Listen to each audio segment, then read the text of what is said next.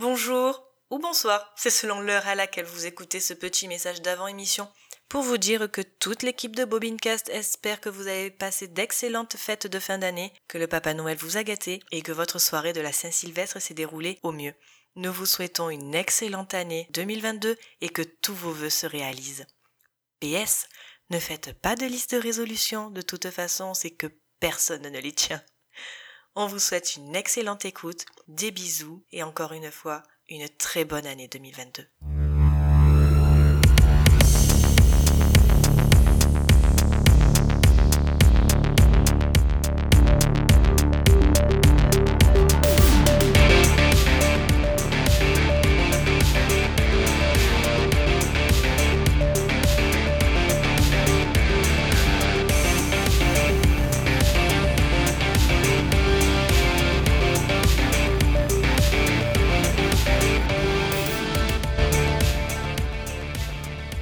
Bonsoir et bienvenue dans ce nouvel épisode de Bobincast un peu particulier puisque ce soir il sera question des films qui ont fait, qui ont construit, voire même qui ont modelé cette année 2021. Nous parlerons bien évidemment de nos flops ainsi que de nos tops de l'année. Et tout comme les Césars ou les Oscars, c'est selon votre préférence, nous avons établi une liste de catégories et tour à tour nous vous présenterons notre meilleur film français, étranger, Marvel ou DC, notre meilleure adaptation, notre meilleur film issu d'une plateforme, le film sous-côté ou qui est passé inaperçu et de se fait lui redonner un petit coup de projecteur, notre meilleure série, pour finir avec notre actrice, acteur et réalisateur ou réalisatrice de l'année. Pour m'accompagner ce soir, Thibaut et Aurélien, tous deux youtubeurs ciné, et David, gérant d'une salle de cinéma. Bonsoir les garçons, comment allez-vous ce soir? Salut, salut Et bonsoir, ça va très bien. Bonsoir, très bien et toi? Bah ça va très bien, merci. C'est donc plein d'entrain et regonflé à bloc pour cette nouvelle année que nous allons commencer avec nos flops de l'année 2021 et à titre indicatif ceux de 2020. Et je vais commencer avec toi, David. Quels ont été tes flops 2020 et 2021 T'as vu ma tête et tu t'es dit tiens, c'est lui qui va commencer. Je n'ai pas de flop 2020, je suis pas allé assez au ciné et les deux seuls films que j'avais vus au cinéma étaient très bien, donc je ne vais rien dire à propos de ça. Mais en 2021, j'ai eu euh, le temps d'aller en salle pour voir euh, Still Water, euh, voilà, qui est un film qui m'a qui m'a déçu parce que j'ai trouvé que le film ne méritait pas ces deux heures et demie. Je ne m'attendais pas à un drame, je m'attendrais à je m'attendais à un thriller, quelque chose comme ça. Et là, on est vraiment sur un drame français avec une sauce américaine euh, de ce gars qui débarque du fin fond de l'Amérique et euh, qui euh, doit s'adapter à la vie à Marseille. Euh, je trouve que Camille Cotin n'était pas obligatoire dans ce film-là. J'ai pas eu l'impression qu'elle jouait si bien que ça dans le film. Euh, en plus, la, hum, je l'ai vu en VF. Et la surtraduction VF d'une actrice qui est déjà en train de parler en VO, c'est vraiment compliqué. Voilà, donc je, je, je vais difficilement m'étaler sur le film parce que euh, j'ai quand même envie que les gens le découvrent pour avoir l'avis d'autres personnes, parce qu'il a pas fait tant que ça en France. Mais euh, voilà, je m'attendais à quelque chose de beaucoup plus grand que ça. En voyant le casting, on a quand même Matt Damon, euh, Camille Cotin justement. Donc euh, voilà, je m'attendais à un truc vraiment bien. Et en fait, au final, c'est un drame intimiste qui va finalement plus reprendre l'état d'esprit de cet homme qui essaye de se reconstruire en fait en essayant de, de récupérer sa fille euh, qui, est, qui, est, qui a débarqué en prison du coup à cause d'un meurtre qui apparemment elle n'a pas commis selon ses dires. Et le but va être de savoir si elle l'a commis ou pas ou en tout cas de mener l'enquête. Mais finalement l'enquête est beaucoup trop en retrait par rapport à ce que j'attendais. Et euh, on n'a pas envie finalement de suivre plus que ça la, la vie de cet homme. Donc euh, voilà Stillwater c'est mon flop 2021 Tu l'avais vu Alice et tu l'avais pas aimé il me semble non plus. Pas du tout. Bah pour connaître euh, Marseille, c'était catastrophique. C'est une vision américaine d'un drame français ça. euh, de Marseille en fait. C'est très très très- Exactement, et c'est super, ça, c'est hyper stéréotypé, c'est c'est horrible, ce film est horrible. Euh, T'as l'impression qu'il y a les cités, les calanques et c'est tout quoi. Exactement, il y a rien d'autre. Ils sont au stade parce que que serait Marseille sans, sans son stade Vélodrome et c'est c'est nul comme tu dis. Enfin, le, moi je m'attendais vraiment à un thriller, vraiment à un film d'enquête et euh, rien. Rien, ça lui tombe tout cul dans la dans la bouche. Enfin, il cherche le gars, il le trouve pas, il tombe dessus par hasard. Il y a, y a rien qui. Non mais Y a rien Marseille, deuxième plus grande ville de France quoi. Et le mec se balade dans dans une cité comme ça au hasard, tu vois, puis boum, il tombe sur le gars qui, est, qui a soi-disant tué euh, la copine de sa fille, quoi. T'es en mode mais. Enfin, il le trouve en plus dans le stade, donc. Oui, en plus. Pas combien il fait le Vélodrome, mais je sais pas combien il y a de milliers de personnes pendant un match de l'OM, tu vois. Et quand ils sortent du stade, le mec il le voit au loin, tu vois. il est à il est à 200 places plus loin. Enfin, c'est ridicule. Bah, du coup, euh, je vais enchaîner moi et euh, avec mon flop de 2021 et c'est sans surprise que bah, c'est le dernier James Bond. Forcément. Cata. Mais euh, pour faire simple, euh, je l'ai trouvé d'un ennui mortel, des facilités, des incohérences scénaristiques, il y a rien qui s'emboîte, le méchant aussi charismatique qu'un flambi, avec des intentions incompréhensibles. Et c'est dommage puisque c'est quand même le cœur d'un James Bond d'avoir euh, un bon méchant, d'avoir euh, des gadgets, une James Bond girl. Et bon, là, euh, on l'a pas. Ou du moins, euh, on reprend ce qui, effectivement, les codes. Donc oui, on met des gadgets, mais bon, c'est bon, c'est vu 3 millions de fois. La James Bond Girl, euh, on en a une sans en avoir une. Dans l'ensemble, les personnages sont assez inégaux, euh, que ça soit dans son traitement ou dans son interprétation. Donc, euh, la première partie fait suite à Spectre, mais la deuxième partie était vraiment nulle et tout était prévisible et il y a rien qui allait. Je me suis fait chier, voilà, pour quasiment trois heures de film. Euh, j'en pouvais plus. Je Allez, on n'en parle plus. Non, on n'en parle plus. Euh, ce film n'existe pas, il n'a jamais vu le jour, euh, voilà. Ah, juste si je peux me permettre, perso, on en a parlé il y a deux mois, c'est ça à peu près? Ouais. Et je l'ai oublié. Voilà, je ne me souvenais plus de l'existence de ce film. Ah, vous êtes dur. Et euh, à titre indicatif, donc euh, mon flop moi de l'année 2020, c'était euh, les traducteurs. Ah oui, oh là là. Ah, ah voilà. ouais, c'est nul. Ces neuf traducteurs sont rassemblés et isolés pour traduire le dernier tome d'un des plus grands succès de la littérature mondiale. Mais les dix premières pages du roman sont publiées sur Internet et un pirate menace de dévoiler la suite si on ne lui verse pas une rançon. La question étant d'où vient la fuite? Donc à la base assez enthousiaste de ce thriller à la française, en mode huis clos, boudonite et tout, dont le scénario s'inspire du dispositif pris par l'éditeur Double D pour la traduction d'Inferno de Dan Brown, celui qui a écrit aussi le Da Vinci Code, qui garantissait une sortie simultanée à travers le monde sans fuite. Côté casting, il réunit des acteurs très éclectiques que l'on connaît quasi tous avec Olga Kurilenko qui joue la traductrice russe, ou encore le traducteur italien interprété par Riccardo Scarmaccio qui joue le méchant principal dans le deuxième John Wick, ou encore Lambert Wilson, Frédéric Chaude, qu'est-ce qu'on a fait au bon Dieu. Donc l'idée de base était plutôt pas mal, mais on nous dit qu'on se joue des préjugés alors que justement chacun est un cliché sur pattes, donc la force qu'était ce casting en devient une farce, ils sont à fond stéréotypés, la russe, la beauté fatale, froide et distante, l'italien chaud lapin, le chinois qui devient le cerveau essaye de trouver le coupable, etc., etc. Au final, l'enquête menée par les traducteurs et Lambert Wilson tombe à l'eau car ça part en sorte de crime de l'Orient Express, donc euh, faisant légèrement référence à Agatha Christie, on comprend euh, très vite qui est à l'origine de la fuite. Puis le film fait des ping-pong sans cesse sur plusieurs temporalités, ce qui en devient lassant, bref. Euh, bon scénario original de base, mais au final euh, explosif aussi, assourdissant qu'un petit pétard mouillé. Les traducteurs, je l'avais vu... Euh... Au cinéma? Non, pas au cinéma. Après, euh, et ça me tentait bien, un petit thriller et tout. Euh, J'étais confiant et une catastrophe, une catastrophe. Je me souviens même plus euh, comment ça finit quoi. Si je me souviens vite fait du twist final, mais en plus j'étais dégoûté parce qu'il y a l'acteur, celui qui joue l'anglais. Du coup, c'est l'acteur qui joue dans The End of the Fucking World. Et là, il est détestable, il est nul. Bah, il joue dans le dernier duel aussi. Il joue le, le, le roi. Ah, effectivement. C'est, je me souviens bien que je l'avais vu quelque part. Hein. Il, fait, il apparaît aussi dans un épisode de Black Mirror aussi. Ouais, comme tous les acteurs anglais. Alors non, tous les acteurs anglais ils sont dans Doctor, Doctor Who aussi. Ouais. Game of Thrones. C'est la nouvelle génération, c'est le nouveau Doctor Who, euh, Game of Thrones. Enfin, c'est soit, soit Game of Thrones, soit euh, Doctor Who ou Harry Potter. C'est ça, ou Harry Potter. Souvent les trois. Et toi, du coup, Aurélien, c'est quoi tes, tes flops 2020 et 2021 euh, Moi, en 2020, c'était euh, c'était Wonder Woman euh, 1984. Hein. genre, vraiment, c'était un véritable désastre. à la base, je voulais pas vraiment le voir, mais je l'ai vu pour une seule et unique raison. Pedro Pascal. je te coupe, tu l'as vu au cinéma? Euh, non. Je l'ai pas vu au cinéma. Ah ouais. Bah je crois que c'était au mois de décembre par rapport à la fermeture. Non, il est il, non non, il est sorti euh, direct euh, direct en, Ouais. en VOD. Non, mais le confinement était annoncé deux jours avant la sortie, donc je me suis dit peut-être avec une avant-première, t'avais peut-être pu le voir en salle ou. Non, puis bah du coup je suis assez content de pas avoir euh, de pas l'avoir vu dans ce contexte parce que vraiment le film est, pas pas dingue quoi. Il, avance à rien. En fait, il annule un peu scénaristiquement ce qui a été fait sur le personnage de Gal Gadot du- dans le premier film. alors que le premier film j'avais vraiment pas mal, pas mal aimé. Je trouve que là ça avance à rien, le personnage il est pas développé, l'histoire elle est là, elle tient sur, un, sur une ligne même pas. Il euh, y a que le personnage de Pedro Pascal qui est vraiment pas mal intéressant. Euh, c'est Pedro Pascal, quoi. Il joue extrêmement bien et franchement, je trouve qu'il fait un peu remonter le film. C'est un super antagoniste. Et donc Wonder Woman, ça a été vraiment une grosse, grosse déception euh, à ce moment-là.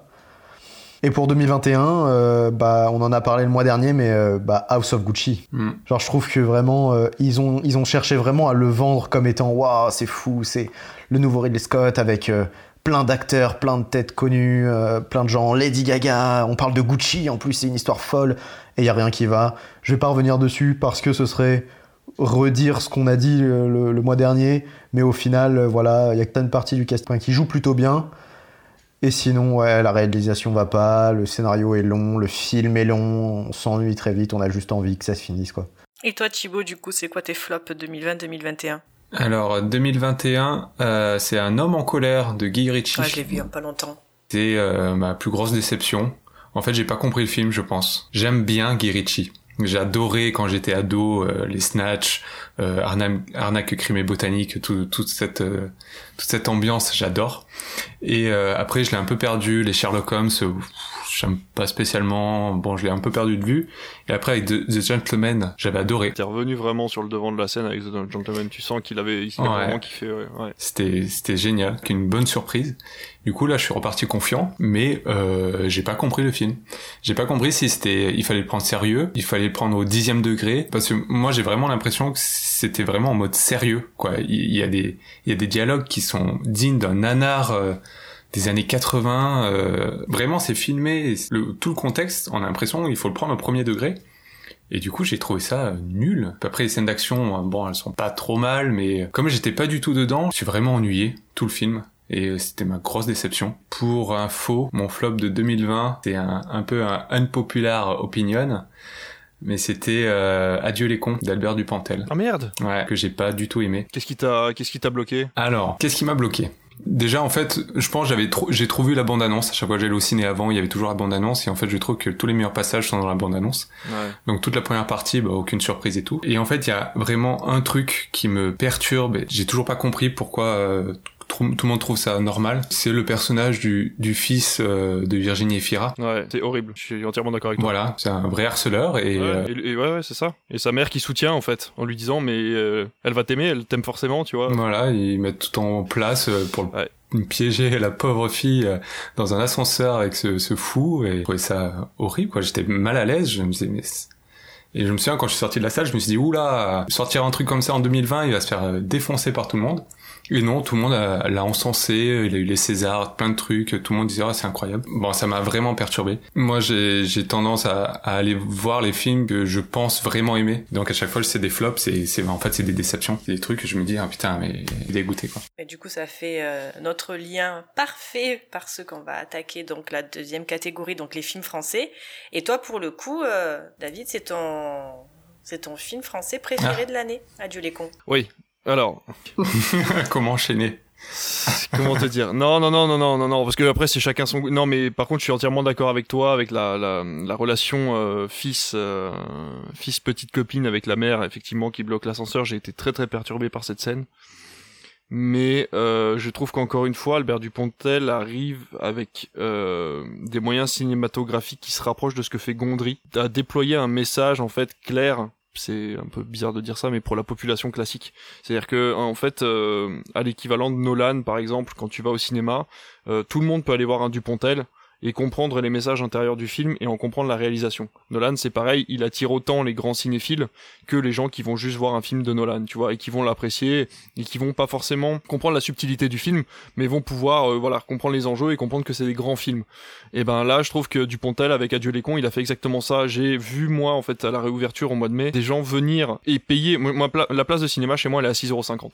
Il y a des gens qui payaient 10 euros en fait pour euh, pour le tarif de soutien pour venir voir Adieu les cons, et c'était un public tellement en fait. Il y avait tellement de populations différentes et tout le monde ressortait du film en mode ah il était vachement bien, on comprend. Euh, voilà, et n'importe qui euh, pouvait m'expliquer en fait les enjeux du film. Et j'ai ressenti ça quand je suis allé dans la salle. Je me suis dit, c'est chouette, c'est vraiment un film pour tout le monde, qui a énormément de conviction, avec une réalisation classique, mais travaillée. J'adore ce, je sais pas, la, façon que, que, que, Dupontel a de faire des films qui sont... Euh, T'as l'impression qu'ils sont faits avec quatre bouts de ficelle, en fait. Euh, c'est un truc assez, assez particulier, mais euh, voilà, j'ai l'impression qu'il il va chercher des, petits bouts à droite à gauche. Quand la lumière lui va pas il va aller chercher euh, je sais pas moi un cône de chantier et puis euh, hop il va le foutre devant le spot tu vois. Et ça va lui faire sa petite couleur orangée voilà. Donc c'est le côté artisanal des films de Dupontel moi qui, que j'ai ressenti dans Adieu les cons. Et le, le fond le message de fond en dehors de ce message de l'amoureux transi là un peu trop attaché. Mais euh, voilà j'ai trouvé que le reste du message vraiment euh, voilà vraiment les petits les petits oubliés qui décident de faire la révolution j'ai trouvé ça assez sympathique. Ok. Encore une fois c'est mon film français préféré. On j'ai fait un peu le lien avec tout ce que j'avais vu. Et euh, voilà il a fallu en, il a fallu en choisir un. J'en avais pas vu énormément en plus cette année. Donc moi j'ai choisi dans la sélection que j'avais vue euh, cette année, tu vois, j'ai pas vu Illusion perdue, euh, j'ai pas vu, voilà, donc euh, j'aurais pu en choisir un autre peut-être. T'as pas, t'as pas à te justifier plus que ça, hein, t'inquiète.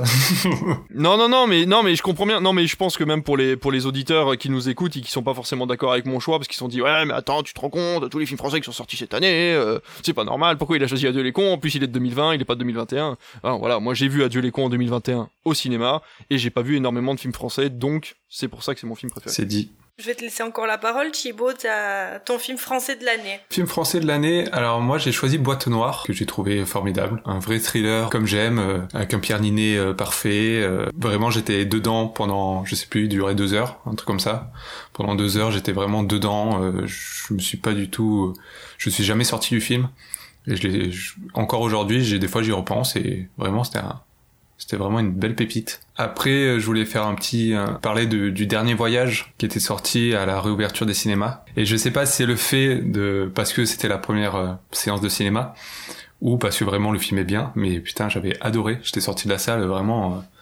j'étais j'étais trop heureux. C'est assez lent, mais c'est c'est beau et c'est poétique. c'était magnifique. Et Jean Reno est un putain d'acteur, il faut lui donner plus de bons rôles, arrêter de lui donner des mauvais rôles parce que vraiment euh, là il est incroyable dans ce dans, dans ce film. Et voilà, je voulais juste parler rapidement du dernier voyage, n'hésite pas à le voir. C'est de la science-fiction à la française, c'est très rare, mais là c'est pas mal foutu et euh, il faut soutenir. Il y a Philippe Catherine. Il y a Philippe Catherine, oui. pas longtemps, mais il y a Philippe Catherine. Mais ouais, non, il faut soutenir ce genre de cinéma en France euh, qui est très rare et et ça peut faire de, de, belles choses. Oui, en plus, il avait eu des bons retours le dernier, euh, ouais, le dernier voyage. Ouais, ouais, il n'a pas été beaucoup distribué, il me semble. Non, non, mais Tandem, euh, Tandem Film est un tout petit distributeur qui distribue par contre des films qui sont absolument exceptionnels. Donc si vous avez l'occasion de, ouais.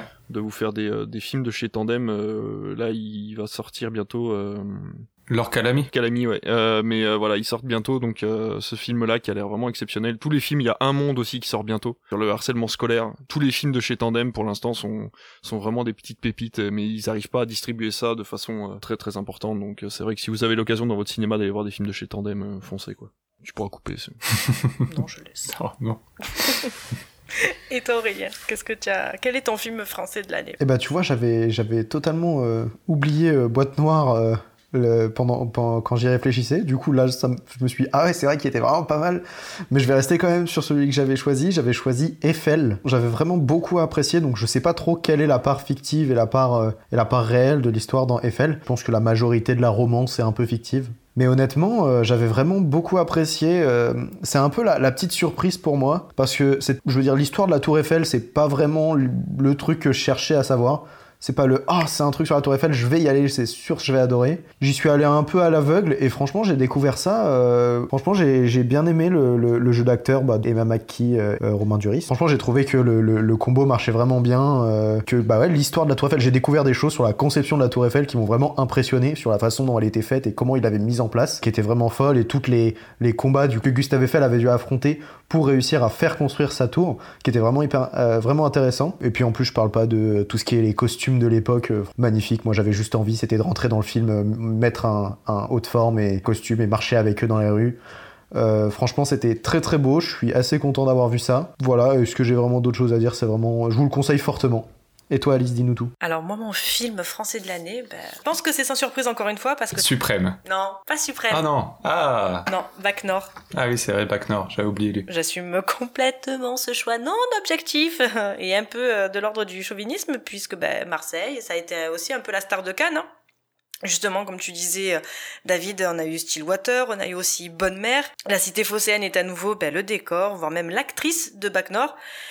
Et dans ce polar, ben, je trouve qu'il est prenant, c'est immersif, lancé à 100 à l'heure, avec des flics euh, de la BAC Nord qui flirtent avec la légalité pour déjouer un trafic de drogue. C'est librement inspiré du scandale qui a éclaboussé donc la BAC de Marseille, considérée au début des années 2010 comme la meilleure brigade anticriminelle de France, avec notamment 4000 interpellations par an. Donc elle sera deux ans plus tard dissoute, que le réalisateur de La French et c'est un enfant du port et on sent en fait son plaisir à filmer euh, ce monde familier, la Méditerranée, la chaleur du midi, les exploits de l'OM en fond sonore. C'est un film qui est inspiré euh, un peu par des films de guerre comme Des mineurs ou un peu Sicario ou encore euh, Les fils de l'homme.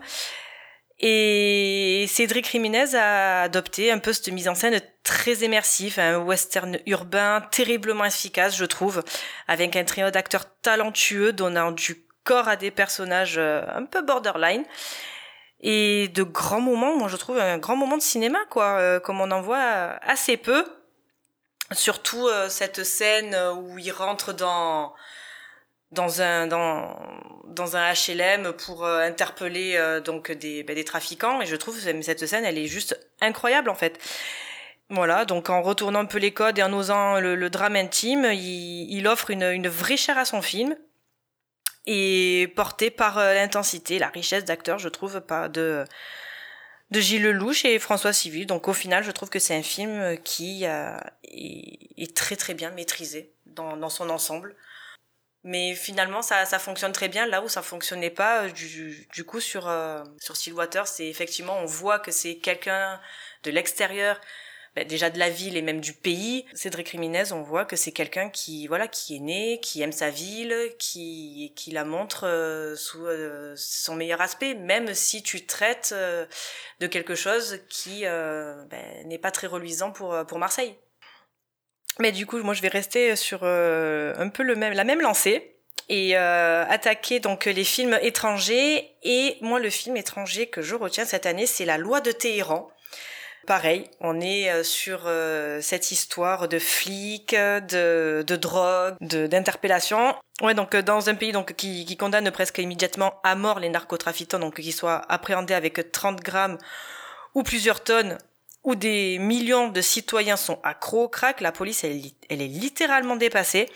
Et de leur côté, les narcotrafiquants sont littéralement prêts à tout en fait. La séquence d'ouverture, mais elle est mais juste incroyable un débarquement de policiers, c'est une course-poursuite dans un labyrinthe de ruelles un peu à la sauce Point Break.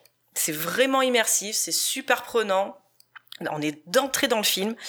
Et la suite du film sur l'enfer du crack dans la capitale iranienne contient une demi-douzaine de séquences au moins aussi haletantes et époustouflantes, comme l'évacuation d'un bidonville tourné avec une foule de vrais consommateurs de crack, ou encore ce moment où un enfant doit choisir entre envoyer son père en prison se sacrifier à sa place. Donc c'est un, un, film qui montre des toxicomanes, des dealers et même des flics pris dans le même piège de la drogue.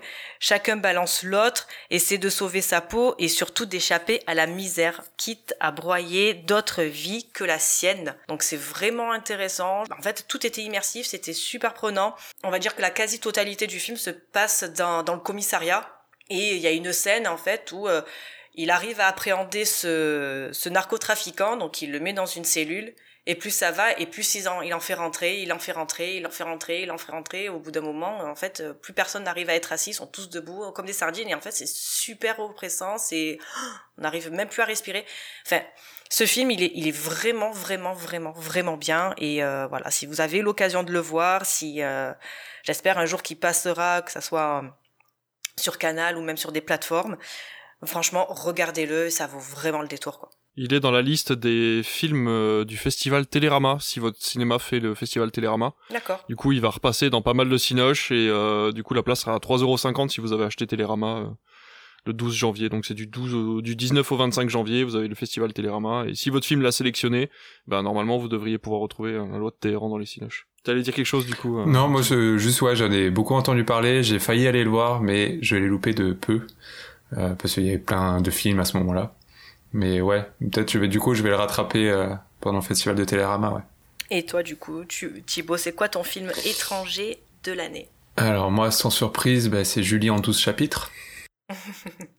Forcément, qui est incroyable. Donc euh, on en avait parlé à l'épisode d'octobre. Euh, mon avis n'a pas changé. Il est incroyable.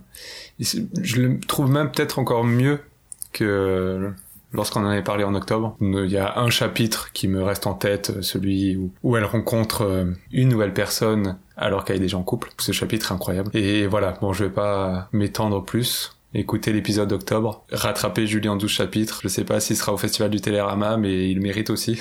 Oui, ah, il y est aussi, ouais. Eh ben, profitez-en alors, allez le voir. Et toi, du coup, Aurélien, c'est quoi ton film étranger de l'année? Euh, Moi, mon film étranger de l'année, c'est un film d'animation japonais ça s'appelle José le tigre et le poisson. Honnêtement, j'ai été lancé sur... Je, suis, je, ne sais pas comment je suis arrivé dans la séance de ce film. Je crois qu'il est passé très peu au ciné. J'ai un ami qui m'a dit viens, on va au ciné, on va voir ça. J'étais en mode ok, j'en avais pas du tout entendu parler. Et il m'a mis une énorme gifle. Genre c'est... Franchement, j'ai eu la chance de le voir. Je pense que j'ai vraiment eu la chance de voir ce film. Très grande chance, ouais. Il est vraiment incroyable, l'animation est folle, euh, il y a des effets visuels exceptionnel, des jeux de lumière euh, tombés par terre. C'est il y a de plus en plus, enfin, ça, a toujours été hein, l'animation japonaise, mais de plus en plus euh, récemment, il y, en a, il y en a pas mal qui sortent et qui font vraiment du, du bruit. Celui-là, j'ai l'impression qu'il est passé inaperçu alors que. Il a fait 24 000 entrées. C'est ça, c'est l'un de ceux qui m'a le, qui le plus touché.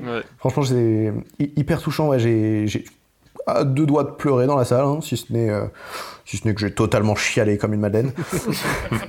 Mais franchement, l'histoire est hyper intéressante. Euh, les personnages, on s'y attache très vite. Euh. S'il repasse un jour et que vous avez la possibilité de le voir, je vous le conseille énormément. J'en avais jamais entendu parler. Moi non plus. J'ai voulu le programmer dans ma salle. malheureusement, il est arrivé à un moment où ça a bouchonné, mais complètement dans les salles de Cinoche. Ça a été une très très compliqué de le programmer. C'est un tout petit distributeur. Et euh, du coup, moi, j'ai pu le voir sur la plateforme euh, exploitant. Donc, on a une petite plateforme où certains euh, certains distributeurs nous autorisent à voir les films en fait qui vont sortir en salle. Donc, je l'ai vu sur un petit écran, mais je l'ai vu quand même. Et je suis entièrement d'accord avec toi. C'est une c'est une pépite de l'animation japonaise qui est parallèle au système qu'on connaît tous. Donc euh, soit des grands animés euh, qui sortent des films une fois par an, soit euh, bah, de Mamoru Osada ou, ou des Miyazaki. voilà, ça c'est vraiment c'est fait par un petit studio et l'histoire est moderne, la relation des personnages l'est aussi pour pour du japonais. J'ai vraiment été étonné de la relation des personnages. Comment dire, le twist qui arrive aux deux tiers du film est vraiment très très intéressant. Euh, on s'y attend pas du tout. moi, je pensais vraiment arriver à la fin du film, et en fait, non, il reste toute une partie du film qui est hyper intéressante. Et euh, voilà, je le conseille à tout le monde pour vraiment euh, prendre conscience de, de, de ce que vivent les personnes en, en, situation de handicap. Et euh, voilà, c'est vraiment, c'est un très très beau film. C'est vrai. Garde la parole, David, et euh, donne-nous ton film étranger de l'année. Oh voilà, je vais changer de ton là, ça va partir. Euh, je vais, on va boucler la boucle du coup parce que je vais revenir du côté euh, du côté de chez Alice puisque je vais parler de Shorta, qui est un film que j'ai vu également sur cette fameuse plateforme puisque j'ai pas eu l'occasion de le de le diffuser en salle et qui est un film danois. Ça se passe à Copenhague. C'est l'histoire en de, des cités de Copenhague parce qu'il faut faut pas faut pas croire, il n'y a pas qu'en France qu'il y a des cités où où ça tourne mal. Mais voilà, donc c'est l'histoire d'un jeune homme en fait qui est interpellé par la police. L'interpellation se passe le jeune homme se retrouve à l'hôpital, et deux flics que tout oppose, un qui est plutôt début de sa carrière, qui est quelqu'un de gentil, de compréhensif, va devoir faire équipe avec un gars qui par contre a des années des années d'expérience, et qui lui est beaucoup plus dans la répression en fait, et ils vont rentrer dans cette fameuse cité qui est euh, normalement hors limite en fait, pendant le temps de l'enquête de ce qui est arrivé au jeune homme, et euh, malheureusement ils, ils vont être obligés pour des raisons particulières de rentrer dans cette fameuse cité, et à ce moment-là le jeune homme meurt à l'hôpital s'engage à partir de ce moment-là une espèce de course-poursuite à 200 à l'heure en fait où vraiment il y a une tension permanente pendant tout le film où les deux flics vont essayer de passer inaperçus le temps de pouvoir essayer de sortir de cette cité tout en essayant d'interpeller en fait les deux trois personnes qui essayent de foutre un peu le, grabuge euh, dans la cité. Donc euh, voilà. Je vous le conseille vraiment. Il y a il y a de tout là-dedans. Il y a de l'action il y a de la remise en question de la carrière il y a euh, il y a de la répression policière voilà il y a la situation des des cités euh, à Copenhague. Enfin voilà, c'est vraiment vraiment un super bon film qui, à mon avis, n'a pas dû faire beaucoup d'entrées non plus. Mais si vous avez l'occasion de le voir, foncez. Euh, ça vaut, ça vaut à mon avis. Je l'ai pas vu, donc je ne peux pas juger, mais je pense que ça vaut vraiment Bac Nord. C'est vraiment, euh, voilà, c'est des films à tension qui sont très très bien filmés. Ouais, il a fait que 6134 entrées Mais sur deux semaines d'exploitation. Ah bah ouais, tu vois, c'est ridicule. Ouais, il a eu deux semaines. C'était, c'est une sortie technique, je pense. Euh, pareil, je- ouais, j'en ai jamais entendu parler. Ouais. J'ai pas du tout vu passer. C'est vraiment une perle. Nous, on a eu très peu de mails. On a eu quelques mails de- du distributeur qui nous a conseillé de le, de le sortir, mais il a bien vu que, enfin voilà, il est arrivé à un moment où c'était pas possible pour lui, pas possible pour nous, et malheureusement, la sortie était déjà programmée. Et ils avaient pas grand chose à perdre, donc euh, voilà, ils ont balancé le film. Mais à mon avis, ça a été une sortie technique pour beaucoup de monde. C'est-à-dire qu'il a été diffusé dans deux, trois salles en France. Et puis, euh, et puis voilà, ils attendent de sortir en DVD, quoi.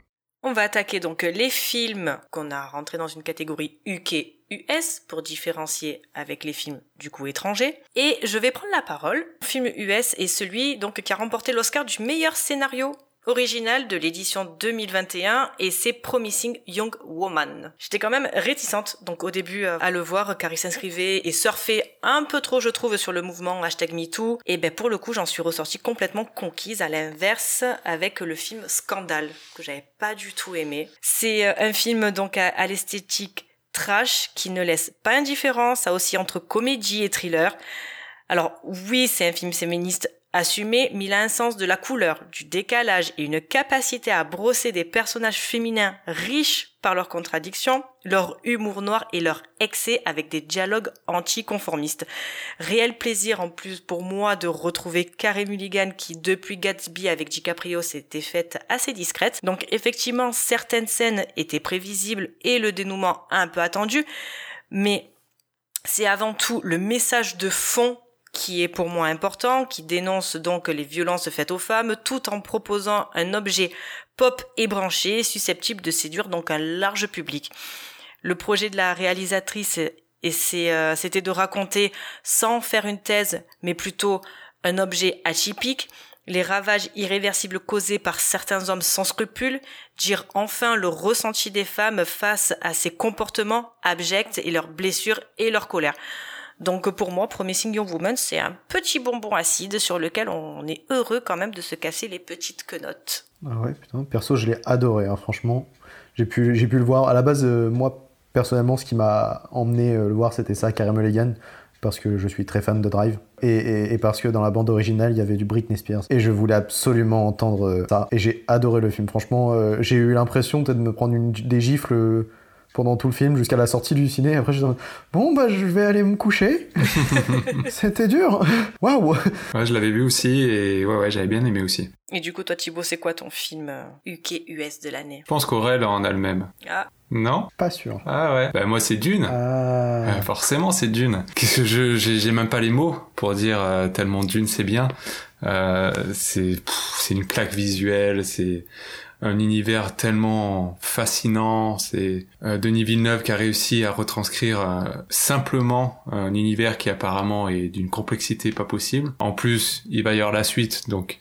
Jusqu'à présent, on était toujours ah est-ce que ça va être un pétard mouillé machin? Non, la suite est là, c'est bon, on aura la suite. Mais voilà, Dune, Dune, euh, grand top 1 pour moi, top film de l'année. incroyable, incroyable Dune. Et toi du coup Aurélien, c'est quoi? Eh ben moi, euh, j'ai pas mis d'une. Oh, arrête, je te crois pas. Bah je pouvais pas mettre d'une partout en fait. Ah Tu m'as mis d'une quasiment dans toutes les catégories, donc au bout d'un moment, je vous ai dit, euh, les gars, va falloir un peu euh, dispatcher. Bah vraiment j'étais en mode, alors attends, meilleur film, oh, meilleur machin, machin, bah alors je choisis quelle catégorie, je le laisse quelque part, je, le- je sais pas où. Mais du coup je l'ai pas mis là. Euh, moi à la place du coup en US UK, euh, je vais revenir sur un film de Ridley Scott. Encore. Euh, cette fois, je vais parler de Le Dernier Duel parce que franchement, bah j'ai beaucoup aimé. Genre, je l'ai vraiment adoré. J'ai trouvé que le, le- développement euh, des persos euh, était intéressant. Le côté une histoire en trois versions marchait vraiment bien, sachant que chaque version changeait un peu euh, l'histoire et le point de vue qu'on avait sur les personnages. J'ai trouvé ça vraiment très bien développé et très bien fait. Ça m'a même, du coup, c'est pour ça que ça m'a un peu surpris euh, de voir le, le gap entre euh, bah, le dernier duel qui était vraiment très travaillé et tout ça, et House of Gucci qui arrive juste derrière et qui est totalement foiré. Mais ouais, le dernier duel, c'est vraiment superbe. Je connaissais pas du tout l'histoire de base, ou je, je connaissais pas du tout ce qui se passait à l'époque. Je savais pas du tout ce qui se passait à l'époque. Et franchement, ça m'a ouais mis une petite claque. Euh, les acteurs, euh, ça marche hyper bien entre eux. euh, même si bon, il y a quelques petits, quelques trucs qui vont pas évidemment comme dans tous les films. hein. Mais ouais, non, le dernier duel, je trouve que c'est que c'est vraiment une petite pépite qui aurait mérité d'être un peu plus mis en avant. Je sais pas combien il a fait vraiment d'entrées. Je sais pas si en France ça a vraiment bien marché. 404 000 entrées. Ah ouais. Bah, c'est Ridley Scott a pété un câble. Ouais, pour le coup, euh, ouais, je suis d'accord. Enfin, j'aurais bien vu plus aussi parce que je trouve que vraiment ça faisait très euh, chevaleresque. En plus, ça a été tourné à- en France. Et ouais, je trouve que ça, en plus, ça parle de directement de la France et de l'histoire de la France. Du coup, euh, ça aurait pu être intéressant et intéresser beaucoup de gens. Après, comme tu dis, le gap entre House of Gucci et le dernier duel, on en a parlé, House of Gucci, ça s'est euh, fait, euh, mais euh, rapide, je crois, euh, combien j'avais dit, je crois 43 jours de tournage, enfin, un truc comme ça, un mois. euh. donc voilà, mais c'est vrai que on en avait parlé, euh, David, le, le, le pétage de câble de, de Ridley Scott, un peu de, de Ben Affleck par rapport à bah, ce flop en fait. Après, c'est pas un flop critique, mais c'est vraiment un flop box-office. Je comprends le, le, le, le, comment dire, le désarroi, on va dire, de Ridley Scott et, de Ben Affleck qui commence à en avoir vraiment marre euh, de voir qu'une nouvelle génération arrive plus, arrive pas à revenir en salle. La communication pour nous exploitants sur le dernier duel a été catastrophique. La bande-annonce était pas claire, les premières affiches à être sorties étaient pas claires, c'est-à-dire que l'affiche que vous connaissez avec Jodie Comer, Ben Affleck et tout, là, ça c'est l'affiche finale, et nous on n'a pas eu ça en salle. On a eu une espèce d'affiche avec, euh, avec en fait Jodie Comer un peu calligraphiée dans une épée, je sais pas si vous avez déjà vu cette affiche. Et en fait, moi, je n'ai eu que ça. Je n'ai eu que ça à exploiter. Alors, va expliquer que le film est de Ridley Scott, qu'il y a Ben Affleck et Matt Damon et Adam Driver dedans, alors qu'ils ne sont pas sur l'affiche. Que même Jodie Comer est à peine représentée, euh, sur l'affiche. La bande-annonce, je l'ai diffusée en salle. La seule que j'avais était vraiment pas euh, très explicite. Elle est difficile à passer devant tout et n'importe quoi. Moi, la sélection de films que j'avais au moment où j'ai fait de la com pour le dernier duel, ça a été très compliqué de placer la bande-annonce. Donc effectivement, la communication autour du film, à mon avis, a joué aussi. Alors je sais pas comment ça s'est passé aux États-Unis, mais euh, pour nous, ça a été très compliqué de faire la communication du film avant sa sortie. Il- non, mais Ridley Scott a râlé sur euh, sur le fait que maintenant les, les gamins regardent des trucs sur leur téléphone. Malheureusement, avec 400 000 entrées, euh, bah, il va vite se retrouver sur les plateformes, je pense, euh, parce qu'il a pas fait les entrées suffisantes. Et il sera bien content, à mon avis, Ridley Scott, euh, de voir que des gens regardent son film euh, sur des plateformes, même si c'est sur un téléphone, tu vois. Et ça m'étonnerait pas qu'il revienne sur son discours en disant ouais, là, il faut peut-être passer sur le téléphone, tu vois. Il y a plein de réalisateurs qui maintenant euh, se sont adaptés à tout ça. Après, faut juste pas se mentir, quoi. Quand tu vois que comment il s'appelle Scorsese, euh, plus, enfin, euh, cri- critique et, cra- et crache sur tout ça et te sort derrière euh, un film sur Netflix. euh, parce qu'il a jamais pu le sortir au cinéma, parce que les gens n'ont pas voulu, et finalement quand il est sorti sur Netflix, tout le monde s'est rendu compte pourquoi personne n'en avait jamais voulu. Je pense qu'au bout d'un moment, faut, faut être, faut être honnête avec soi-même aussi, quoi. Un autre débat. Oui, carrément, notez pas. Et du coup, toi, c'est quoi ton film euh, UK US de l'année? Alors, ça aurait pu être Dune, ça aurait pu être le dernier duel. Mais j'ai décidé de rester euh, dans les films que personne ne connaît, puisque j'ai vu, euh, ça a été une expérience sensorielle vraiment unique. Je sais plus si j'en ai parlé dans cette émission ou Non. pas. Euh, c'est Sound of Metal, Ah. Excellent. qui est un film absolument dingue que j'ai failli ne pas voir et que, et que j'ai poussé, poussé, poussé avec mon mon programmateur pour en faire une soirée spéciale où j'ai pu inviter euh, une personne qui connaissait la langue des signes. Et euh, j'ai enfin pu voir Sound of Metal et je me suis placé vraiment dans le carré d'or de mon cinéma, c'est-à-dire que je me suis vraiment placé au milieu de la au milieu de la pièce entre toutes les enceintes. Et quand vous êtes vraiment à une distance euh, équivalente de toutes les enceintes, ça devient une expérience sensorielle absolument fantastique d'avoir à un moment dans le film ces ces coupures de son, cette espèce de bruit blanc dans une salle. Et alors moi j'étais tout seul parce que j'ai pu le voir en prévisionnage. Et du coup j'étais tout seul et il y a ces moments où vos oreilles se bouchent quasiment tellement il y a plus de son, il y a plus rien. Je me demande s'ils ont pas rajouté un bruit blanc dans les enceintes d'ailleurs tellement c'est c'est choquant. Alors qu'au début du film, ils appuient sur chacun des sons, sur le mixeur, sur les pas dans la caravane, sur les coups, de- sur la batterie. Enfin, il, enfin voilà, tout tout est exceptionnel. Les acteurs sont vraiment euh, impliqués dans leur rôle. euh, voilà, le, le- la langue des signes est vraiment mise en avant. Et ce qui est extraordinaire, c'est euh, ce temps d'adaptation en fait. Et donc euh, la, la personne qui était venue ce jour-là nous en avait parlé. Il y a des gens comme le personnage de Riz Ahmed dans le dans le film qui refusent en fait euh, après l'implant, qui pensent que c'est la solution. Et en fait, donc c'est l'histoire d'un Spoil pas, spoil pas. non, mais voilà, c'est pas vraiment un spoil parce que tout tourne autour de ça en fait. Donc euh, du coup, c'est voilà, c'est l'histoire d'un jeune homme qui qui, qui devient euh, qui devient sourd et qui veut tout faire pour pouvoir s'acheter ces fameux implants qu'on peut mettre maintenant euh, à l'oreille du cerveau et qui permettent d'entendre les sons à nouveau plutôt que de que d'accepter la vérité et de devoir euh, partir sur la langue des signes. Et euh, voilà, donc euh, bon, bah, effectivement, je vais pas aller plus loin pour que vous puissiez profiter de tout ça, mais voilà, il y a une véritable remise en question de, l'audition en général dans le monde en fait. Est-ce que finalement le monde est peut-être pas trop bruyant maintenant pour nous? Est-ce que finalement devoir se couper complètement du son euh, ne devient pas la solution? Est-ce que la langue des signes n'est pas finalement plus explicite que la véritable parole? Enfin voilà, il y a plein plein de problématiques qui sont expliquées dans ce film et je vous conseille vraiment de voir Sound of Metal. Et pour le coup, vu qu'il passera à mon avis plus au cinéma, prenez votre ordinateur, prenez pas forcément votre télé, mais surtout équipez-vous d'un très bon casque et euh, profitez du son autant que de l'image parce que si vous le regardez sur votre télé dans votre salon avec euh, des bruits de frigo, des bruits de machine à laver, vous allez vraiment pas apprécier le film. Donc voilà, mettez-vous un casque sur les oreilles, regardez peut-être le sur un écran plus petit, mais profitez vraiment de ce que ça vous donne au niveau expérience sonore. Le cheminement que fait le personnage, je crois que j'aurais fait le même. Mais clairement, c'est au bout d'un moment, je, n'en peux plus. Je n'en peux plus, je, veux du silence et calme. Et c'est vrai que les curseurs sont, sont vrais. Alors, c'est fait exprès, je, je suppose, hein, mais ils sont vraiment poussés à fond pour que justement, euh, tu aies, du bruit en permanence et au bout d'un moment, t'as un calme, mais c'est un calme apaisant, quoi. Ah ben, la dernière minute du film, juste avant le générique, et d'un et d'un calme euh, enfin c'est c'est c'est d'un apaisement qui qui qui que j'avais rarement vécu au cinéma. Et c'est pour ça que je l'ai mis dans mon top US euh, UK j'aurais pu le mettre dans un autre top. Mais euh, il a apporté une expérience cinématographique qu'on n'avait pas connue depuis longtemps. Et c'est ça qui est très très important surtout dans ce dans ces films là et dans les films qui sont sortis cette année c'est d'aller rechercher l'expérience plus que finalement le, le, visionnage en tant que tel quoi. On va enchaîner sur toi du coup Thibaut parce que toi justement Sound of Metal c'est ton film. Donc sous côté ou qui est passé du coup inaperçu pour le coup. Euh, ouais, bah, moi c'est une claque incroyable ce film. Tout dire, je l'ai mis en dans mon petit top personnel, c'est mon top 2, juste après Dune. C'est le seul film de l'année où quand je suis sorti de la salle, j'étais rempli d'émotions et je me suis juste assis sur un banc j'ai attendu, un peu à la manière de, la fin du film, quoi. Je suis mis sur un banc, je suis resté, je sais pas, 20 minutes, une demi-heure, comme ça, regarder les gens, machin. Il est tellement puissant et je me suis tellement pris dans la gueule, ce film, complètement retourné.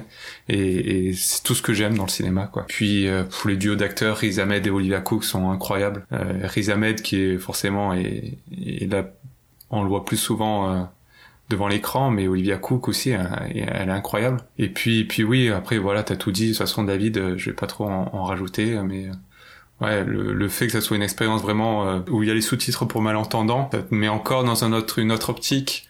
Et puis ouais, le travail sur le son et c'est vraiment des émotions quoi. Je, je me suis pris une claque pendant deux heures, euh, j'en pouvais plus et à la fin est incroyable. La, dernière minute, et je pleure pas souvent au cinéma, mais je sentais euh, c'était pas loin. C'était, j'étais, ah, j'étais. C'est pour ça que quand je suis sorti de la salle, je me suis mis sur un banc. J'ai dit on va attendre un peu, on va se calmer, machin. Et effectivement, voilà, il est passé un peu inaperçu. Que c'est pas un gros film. Je, c'est ma plus belle expérience euh, au cinéma cette année. Eh ben, ça donne bien envie de le voir. Voilà. Je vais vous parler un film d'horreur, Candyman. J'ai trouvé qu'il ah, oui, sous-côté et où euh, il n'y avait pas eu énormément de com.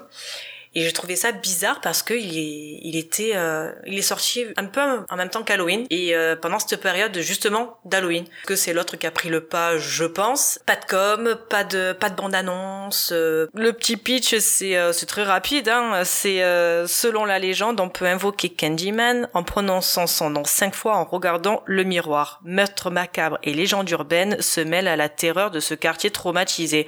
Donc c'est faux remake du film des années de 1992, mais vraie suite parallèle entre légende urbaine et notre société actuelle. Jordan Peele qui est au scénario et ça se ressent et la réalisatrice donc ont veillé à inscrire leur intrigue dans la continuité donc du récit originel. Cette version 2.0 montre un artiste s'inspirant avec opportunisme de la légende de Candyman pour ses toiles qui sont de plus en plus cauchemardesque. Il finira par ne plus savoir faire la part euh, entre imagination et la réalité, tandis que les morts de, se multiplient donc dans son entourage. Des effets gore, suspense oppressant, font monter l'angoisse dans ce quartier de Chicago qui s'est euh, gentrifié après avoir longtemps été considéré comme une zone de non-droit.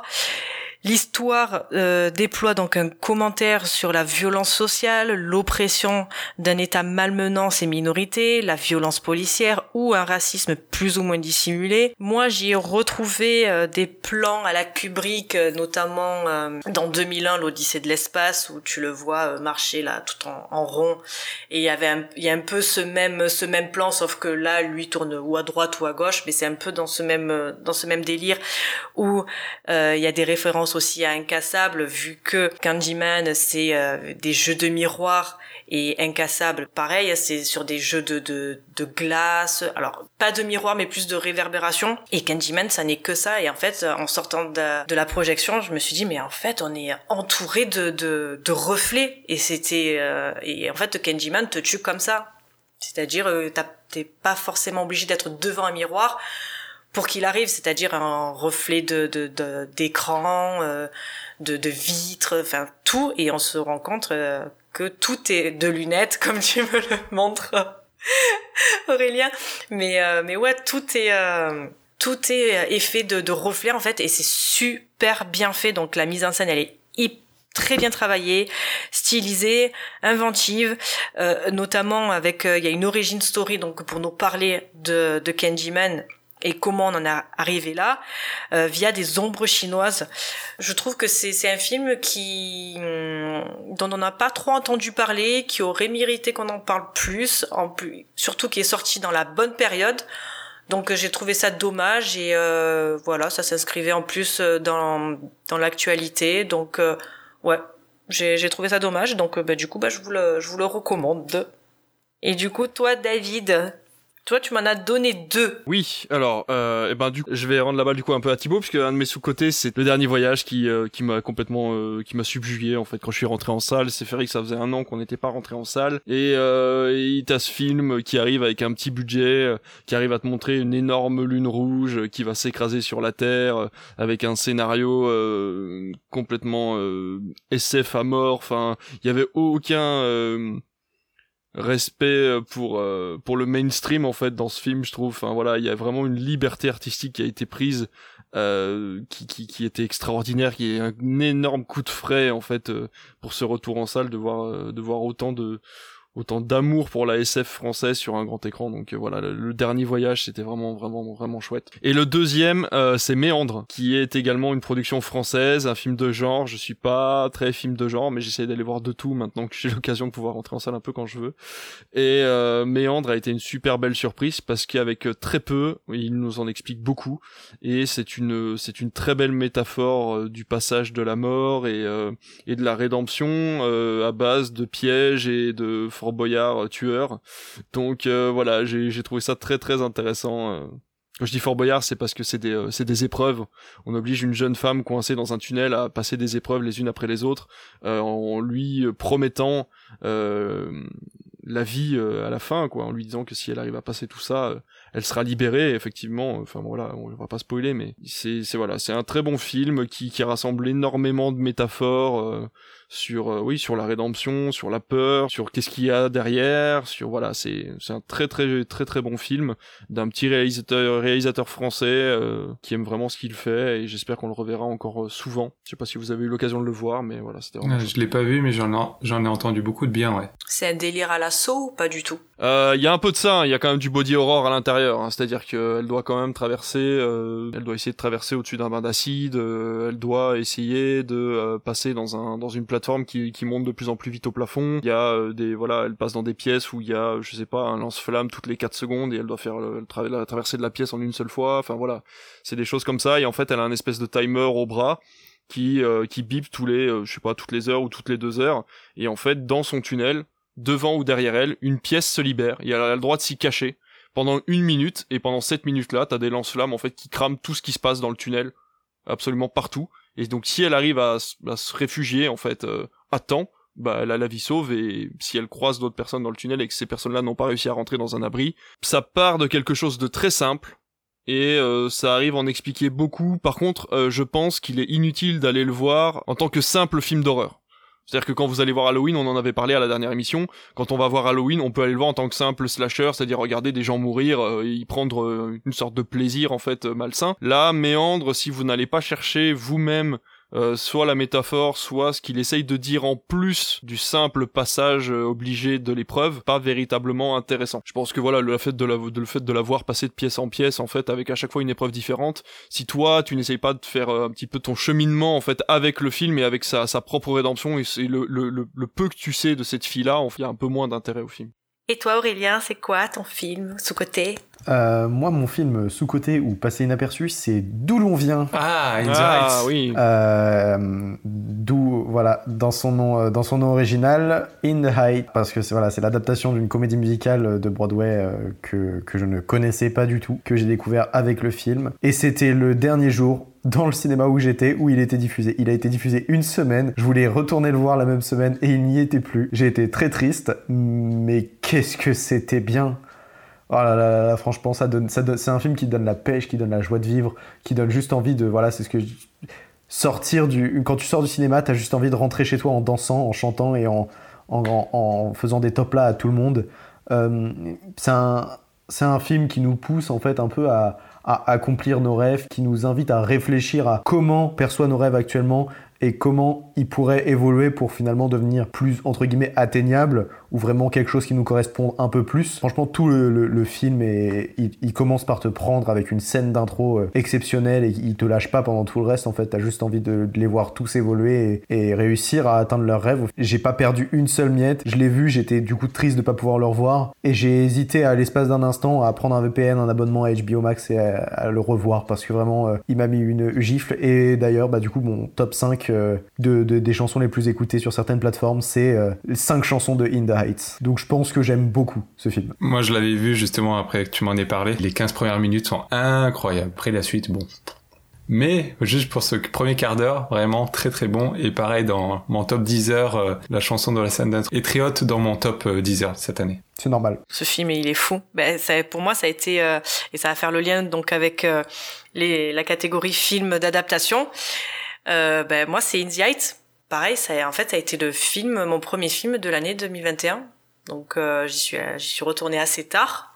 Oh là là, mais ça, en fait, ça faisait du bien. Mais ça faisait du bien de se dire, putain, je vais au cinéma, je vais voir ça. Mais pareil, euh, tout le long sur le, le siège, à, à dandiner, à, à, bouger des pieds, à trépigner, me dire mais je veux être avec eux, je veux, je, veux aller dans ce quartier en fait, je veux y vivre. C'était, euh, c'était vraiment, vraiment, vraiment, vraiment, vraiment, vraiment, vraiment, vraiment génial. Tu feras euh, gaffe, t'as oublié un vraiment. Vraiment, vraiment génial. Euh, à la croisée donc entre euh, West Side Story et euh, Do the Right Thing. Donc euh, pour ceux qui l'ont pas vu, c'est un film de ah, Spike Lee et qui est encore malheureusement encore actuel mais pareil, allez voir en fait euh, Do the Right Thing, c'est c'est un film mais il est, il est juste euh, incroyable. Donc ce film allie le classique, le moderne. Euh, ces numéros évoquent dans leur euh, forme les grandes comédies musicales traditionnelles. le réal qui avait fait donc Sexy Dance s'est chargé de donner vie donc à ce, ce musical aussi touchant qu'entraînant. L'Emmanuel Miranda, que dire de plus en fait? Enfin comment faire une promotion du film euh, juste en ne disant que l'Emmanuel Miranda. Enfin, voilà, donc euh, du coup ouais, donc euh, scénario parsemé de touches poétiques, de propos en plus plus que jamais d'actualité sur l'immigration, le racisme, avec des acteurs crédibles dans leur interprétation. Un long métrage plein de fraîcheur, on rit, on danse, on chante, on pleure. Kinzai, ça a été l'expérience pour moi parfaite pour célébrer la réouverture des salles et en ressortir, mais alors le cœur léger et pétillant. PO, Bon, pas autant que toi, Aurélien, mais euh, je l'ai saigné, quoi. Je l'ai saigné à bloc mais à bloc. Perso, je parle pas un mot d'espagnol et pendant deux semaines, je lâchais que des euh, non mais des gars. mais c'est ça, c'est exactement ça. Moi, je l'ai, euh, je l'ai pas vu parce que euh, du coup on n'allait pas l'avoir en sortie nationale, c'était obligé hein, sur ce genre de film. Mais euh, j'étais intéressé, je suis très comédie musicale et celle-là avait l'air vraiment très fraîche. En plus ça sortait en été, on les voyait sur ah, les douches d'égout, euh, dégoulinantières et tout. Je me suis dit ça va être chouette. Et j'ai pas eu ma dose de sexy dance depuis un moment. Et du coup je me suis dit je vais aller voir ça et tout ça. Et en fait je suis une personne sur Twitter qui est une grande grande fan des comédies musicales. Et Indie Heights est, vraiment tiré d'une comédie musicale euh, du coup qui a eu énormément de succès sur Broadway et qui est, donc elle l'a vu, elle les voit toutes, euh, je sais pas où elle les trouve sur en streaming quelque part. Le problème, c'est que tout le côté social de la version Broadway a été extirpé du film pour ne garder que le côté joyeux et coloré d'une histoire finalement euh, relativement banale. Et donc euh, c'est vrai que ça m'a beaucoup, ça m'a freiné d'un coup en fait de le voir et du coup j'ai loupé complètement le film. Je l'ai pas passé dans mon cinéma en plus puisqu'il faisait pas énormément d'entrées donc on avait peur de se planter et euh, j'ai malheureusement pas eu l'occasion de le voir donc j'espère qu'il sortira assez rapidement en Blu-ray ou, sur les plateformes que je puisse en profiter parce que finalement on m'a redonné le goût de, de, et l'envie de le, voir quoi. Bah, après en termes d'entrée il a pas fait énorme, hein. il a fait 43 000. Ah oui oui donc ouais d'accord ok. Et pareil, hein, je crois qu'il a dû rester deux semaines. Ouais, ouais c'est ça. moi, je vous dis, je suis allé le voir en première semaine. Du coup, moi, c'est un, cinéma euh, pâté. Et, ouais, il, a, il est même pas resté une semaine. Ouais, pareil. Je suis allé au, je suis allé au pâté, ouais. Ouais, ça m'étonne pas. Ouais. la comédie musicale en France, de toute façon, on n'a jamais eu euh, un succès énorme déjà dans soi. Euh, le film est arrivé encore une fois, comme tout plein d'autres films, avec très peu de communication, très peu de copies et, et, un, et un bouchon des sorties absolument hallucinant. Donc c'est vrai que ça a été très compliqué. La com est arrivée super tard. Hein le film a eu euh, peut-être deux semaines de communication, euh, donc. Euh, mais je trouve que la com, elle est arrivée pendant la sortie du film en fait. Le film est sorti et bam, t'avais la com, donc je me ben, enfin bon, c'est cool parce que toi tu l'as vu, mais bon. Puis là, le gros inconvénient que je trouve qu'il y a eu, c'est c'est ce, ce dont je me suis rendu compte juste après avoir vu le film, c'est que vu qu'il est sorti en simultané du coup sur HBO Max, les huit premières minutes, du coup la scène d'intro que Thibaut parlait, t'es dispo sur YouTube entièrement. Du coup, ça m'a j'étais content parce que j'ai pu euh, la revoir et du coup rechanter la chanson. Mais ça m'a rendu un peu triste parce que je me suis dit, c'est littéralement pour moi l'une des meilleures scènes du film. je vois ton nom.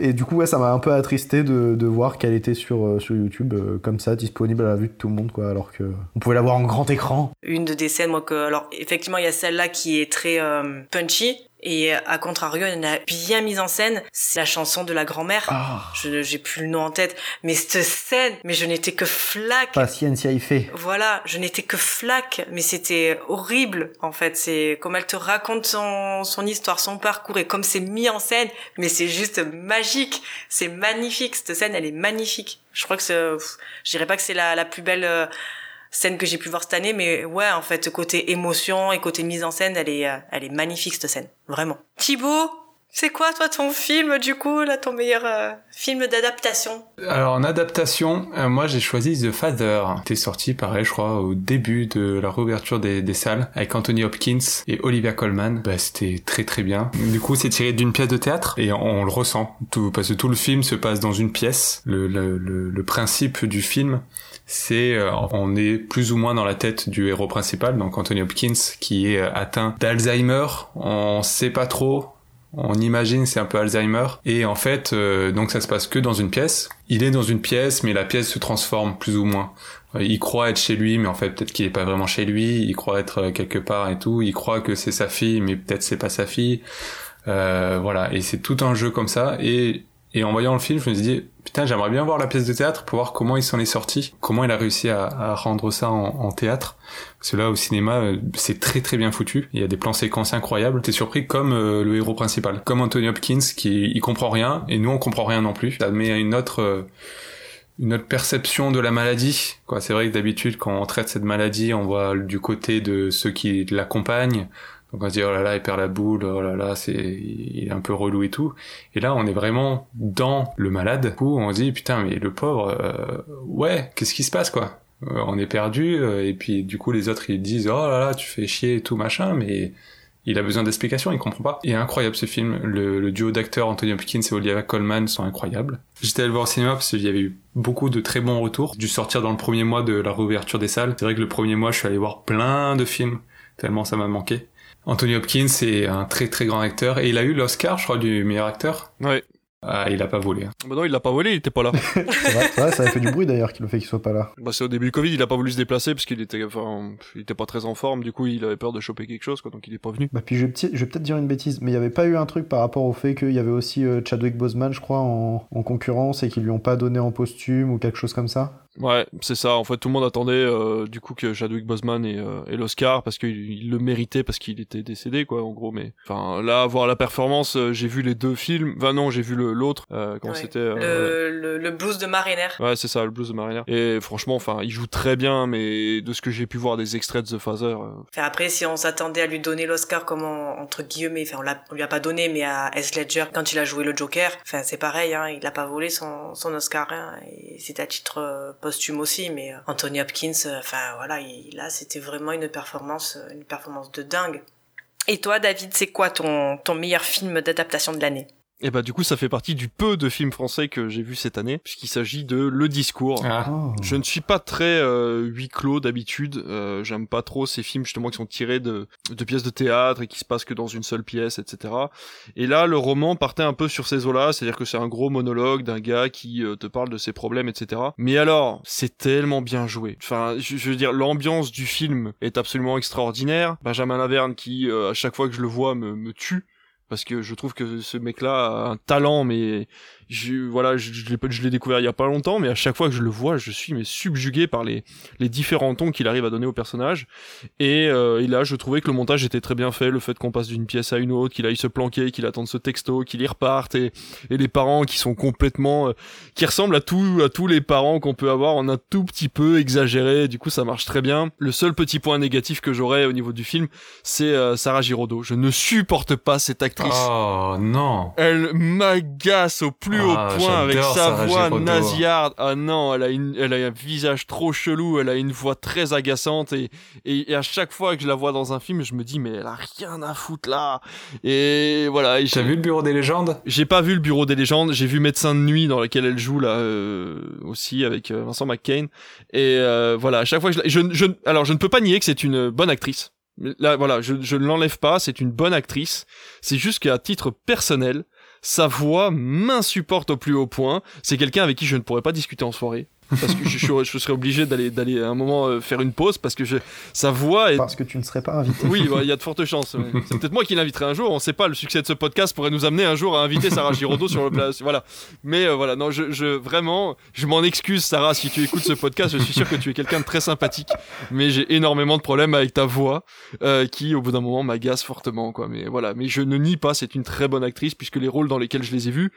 Elle, euh, elle a réussi à, voilà à, me convaincre malgré malgré mon agacement donc euh, voilà. Moi, j'ai découvert Serge Giraudot du coup dans la série Le Bureau des légendes. Et euh, je pense que du coup, vu que cette série est incroyable et Sarah Giraudot est parfaite dans Le Bureau des légendes, son justement son côté visage enfantin avec sa voix Ok. Ça fait un moment que je voulais me lancer dedans, donc euh, ouais, ça fait un moment que je voulais le regarder. Donc je, je- Mais pour revenir sur le film, voilà, le discours a un rythme bien aimé. euh, j'ai trouvé, j'ai passé un très très bon moment de détente. C'est vraiment à l'inverse de justement des expériences de Sound of Metal et le dernier voyage où là on attend des expériences sensorielles. Là pour le coup, le discours est un film qui est hyper posé, mais où la, réalisation est, est menée d'une main de maître. Ça dépasse pas des bords, mais en même temps, euh, voilà, c'est voilà, c'est c'est ouais, c'est quelque chose d'hyper carré qui, qui est très bien, qui fonctionne très bien. Et l'humour très moderne euh, du du roman se sent en fait dans le dans le film et j'ai trouvé ça très bien. Ouais, je l'ai vu aussi et j'étais euh, j'étais éclatée de rire du début à la fin. Et justement, la voix de Sarah Giraudot, mais elle était mais parfaite. Je la trouvais tellement parfaite en mode un peu ahuri, à dire mais quoi, qu'est-ce qu'il y a? Enfin, ce truc assez euh, lent et tout. J'ai dit mais et ça marchait, ça fonctionnait de ça fonctionnait de dingue parce que moi j'étais j'étais vraiment mais mort de rire tout le long tout le discours. Est-ce que euh, est-ce que je dis du, du bien de ma sœur? Est-ce que je dis du mal? Est-ce que je dis la vérité? Est-ce que j'enjolive? Enfin, c'était vraiment vraiment bien fait. Et puis justement le, le, le côté de qu'est-ce que je dis, qu'est-ce que je dis pas, mais c'était à mourir de rire. Et l'obsession du texto qui est génial aussi. Mais carrément, qu'est-ce que ah mais j'ai pas mis le point. À 15h16, elle m'a envoyé une réponse, c'est ça. Tu attends le texto, tu tu es là, tu regardes. Bon, elle m'a pas répondu alors que je sais qu'elle est sur son téléphone. Enfin, c'est c'est c'est c'est vrai, c'est tellement vrai. Donc euh, Déjà, moi, j'ai du mal un peu avec les comédies françaises, mais alors là, clairement, c'était juste euh, magnifique. Euh, du coup, c'est tiré d'un roman de Fab Caro et je suis un grand fan de Fab Caro qui a un talent incroyable, fait à la fois des BD et des romans. Et du coup, celui-là de roman, je l'avais pas lu parce que je, ce film, ça fait longtemps je l'attends. J'avais vu qu'il y avait une adaptation en cours avec Anne Coujandier, avec Benjamin Laverne. Je fais, oh, je vais pas lire ce livre. Je vais attendre l'adaptation. Du coup, Fab Caro, que des romans où effectivement il parle un peu de, de sa vie. Et donc, c'est des petits trucs euh, du quotidien. Mais il a un cynisme et euh, il arrive à toucher juste à chaque fois que en lisant les livres c'est incroyable et il y a la BD euh, le la première BD que j'ai lue de lui c'était Zai Zai Zai que je vous conseille à toutes et tous qui est une perle d'absurde et, et de comédie c'est cette BD est incroyable et du coup quand je suis allé voir ce film ben j'étais un peu déçu parce que même sans avoir lu, le livre euh, j'ai eu un peu peut-être le, syndrome du ah les livres sont mieux quand même machin. Effectivement, je retrouve un peu la plume de, de Fab Caro. J'étais un peu déçu, peut-être j'en attendais trop. Et là, j'ai vu qu'il y a l'adaptation de Zai Zai Zai justement qui va arriver. J'ai vu la bande annonce. Je comprends pas comment on peut faire l'adaptation de ce livre. La singularité de cette BD, c'est que il fait pas des dessins très beaux et c'est souvent les mêmes dessins. Quoi, c'est des planches d'une page qui racontent toute une histoire. L'humour vient souvent des dessins qui d'un coup, il y a des trucs complètement absurdes. Et l'adapter au cinéma, je trouve, je, sais pas, je suis pas, je suis pas chaud. Et j'ai vu la première bande-annonce, j'ai fait ah, je vois très bien de ce que vous voulez dire, quoi, de quelle planche vous vous adaptez. C'est bizarre parce que la planche j'ai beaucoup ri et là en voyant la bande-annonce, j'ai fait hum, bon, je le sens pas trop. Zai Zai Zai, c'est vraiment, c'est rare les, les livres ou les BD où où je ris de manière franche, quoi. C'est souvent euh, hum, ah, hmm, un petit sourire.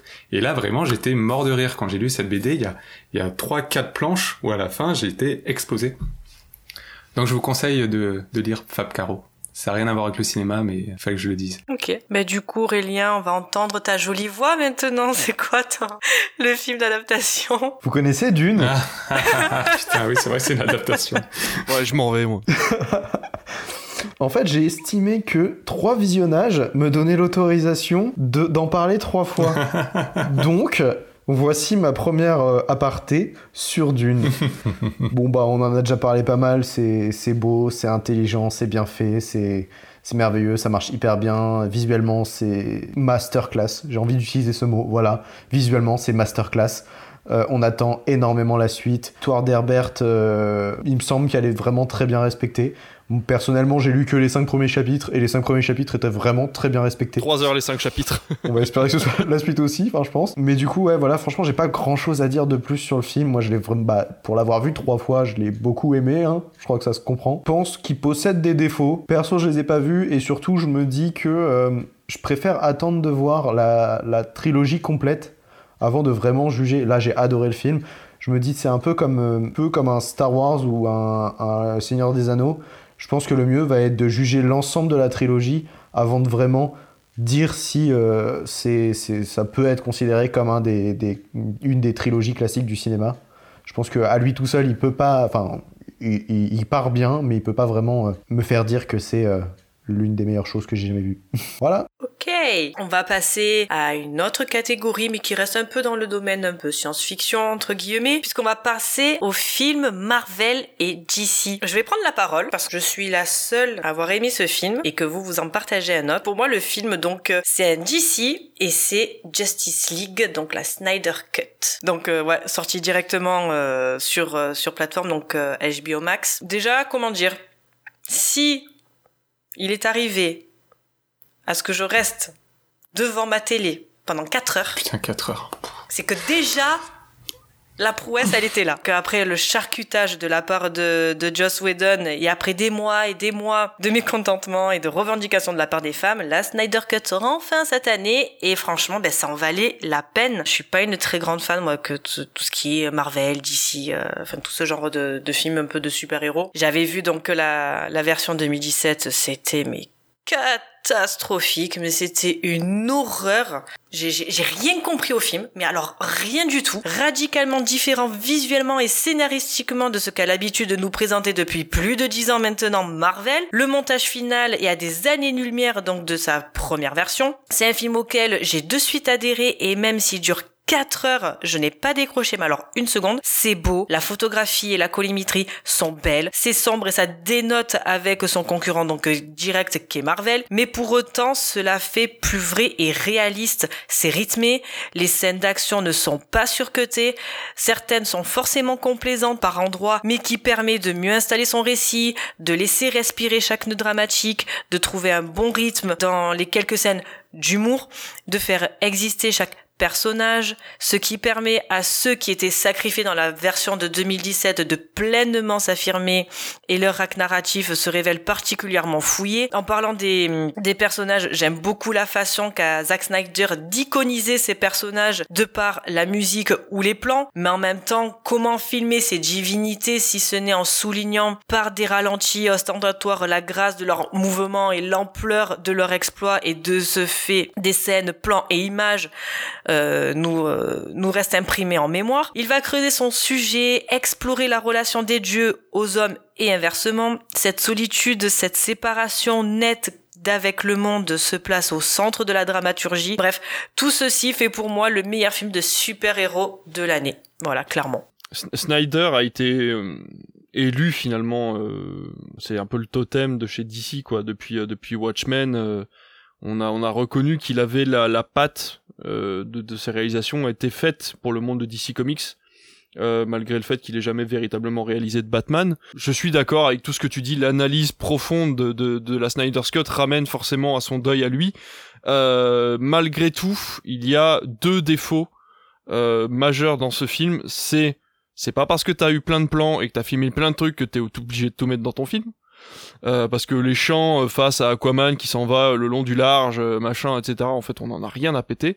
Et deuxième chose, fallait pas faire du post générique si tu comptais pas faire de suite. Donc ça, c'est un petit peu problématique. Une espèce d'épilogue où on voit très bien que Ben Affleck est revenu et que ça fait deux ans qu'il a pas fait de muscu, avec un Martian Manhunter, Manhunter qui a été rajouté au rabais pour essayer de, de conclure un, enfin non, même pas de conclure, mais d'ouvrir sur un nouveau scénario qui ne verra jamais le jour. Enfin voilà, c'était vraiment encore une fois pour jouer sur le sur le pathos des fans en disant "Eh, regardez, vous avez gueulé un coup, ça a marché, alors peut-être que si vous regueulez encore une fois, bah, je pourrais avoir la suite de mon film." C'est quand même dommage. Euh, ça aurait été une belle conclusion, voilà. Et là, il a voulu en rajouter une couche. Je suis pas contre Jared Leto. Je trouve que bien travaillé, ça aurait été un bon Joker, pas le meilleur, mais un bon Joker. Là, malheureusement, euh, bah, du coup, l'exploiter comme ça pour finalement rien en faire dans les années à venir, c'est quand même dommage. Donc, euh, effectivement, il a beaucoup, beaucoup de qualités. Euh, il, il, aurait mérité sa place au cinéma. Malheureusement, il est arrivé, voilà, bon, 4 euh, heures au cinéma, euh, c'est très difficile à exploiter. mais je suis très content en tout cas que cette version existe, qu'elle ait vu le jour, en espérant que ça ne donne pas des idées à d'autres réalisateurs qui se voyaient avoir leur propre director's cut alors qu'il n'y en avait pas forcément besoin. coucou David d'ailleurs. moi, si je peux juste ajouter une phrase, voilà, tout simplement. J'ai regardé à 9h du matin, le jour de la sortie. Je vais dire une phrase du coup qui va sûrement énerver euh, certaines personnes, potentiellement nos auditeurs. J'ai pas passé 4 heures aussi agréables depuis le, retour du roi. voilà. Version longue. Version longue, évidemment. C'est tout ce que j'avais à dire. Merci. Non, faut avouer que ça, ça, permet, de, ça permet de rendre des, ces lettres de noblesse au film de super-héros. Je veux dire, au bout d'un moment, soit tu pars sur un film vraiment complètement d'auteur, tu oublies le côté... T'as Incassable, par exemple, qui a, qui a une représentation du super-héros qui est très très intéressante, avec très peu de budget, et euh, voilà une représentation sans super pouvoir et toujours cette mais cette euh, cette pensée autour de, de l'homme euh, est-il véritablement puissant ou pas? Et par contre dans l'autre sens comme tu disais Alice là on a carrément les dieux sur terre cette représentation des, de, de, personnes qui ne pourront jamais se mêler à la foule qui doivent vivre avec ce, ce, fardeau en fait au-dessus de la tête en permanence. Ce qu'on ne ressent pas d'ailleurs dans Wonder Woman 84 et c'est bien dommage parce que justement Snyder a essayé d'amener quelque chose que les autres réalisateurs n'arrivent pas à amener dans leurs films des autres héros d'ici et c'est bien le problème de Warner, c'est que à chaque fois qu'ils essayent de ramener des héros qui font partie de la Justice League, bah, ils n'arrivent pas à réitérer l'expérience de Snyder's. Et c'est quand même dommage à voir sur le prochain film Flash. De ce que j'en ai vu, du teaser qu'on en a vu, je ne pense pas euh, qu'ils arriveront à refaire euh, quelque chose d'aussi impressionnant que la Snyder's Cut ou de la Justice League en général. Donc à mon avis, euh, l'optique de Warner de partir sur des films complètement disparates, qui font peut-être partie du même univers, mais où ne se croisent pas trop les héros euh, dans, les films les uns des autres, c'est peut-être la meilleure solution qu'ils aient pu trouver ces dernières années. Bah puis le, truc intéressant, c'est que du coup, cette thématique de voilà l'humain, enfin le, le, dieu euh, parmi les humains et tout ça, c'était quelque chose qui était déjà extrêmement présent dans Batman vs Superman. Je sais que c'était ouais, la thématique de base de est-ce que Superman a sa légitimité de protéger la Terre? Et du coup le point de vue de Batman derrière qui, vient aussi euh, suivre ça et qui garde le côté un peu plus humain à ce moment-là. Franchement, euh, je trouve que ouais, j'ai bien aimé la continuité du coup, euh, la trilogie du coup Snyder au final, mais je suis bien content qu'il ait pu l'achever au moins pour nous donner un point de, chute à son histoire qu'il avait entamé avec, pour moi, Batman vs Superman finalement. Ouais, s'il fallait mettre un une petite astérisque à tout ça, il y a quand même les Éternels qui est sorti en fin d'année qui a le mérite euh, d'avoir un travail d'image et de profondeur des personnages qu'on n'avait jamais vu chez Marvel. Sans pour autant dire que c'est un bon film, que ça aurait pu changer le classement ou quoi que ce soit. Euh, je suis content que pour une fois Disney ait fait le pari de laisser un peu plus de liberté d'expression à son réalisateur.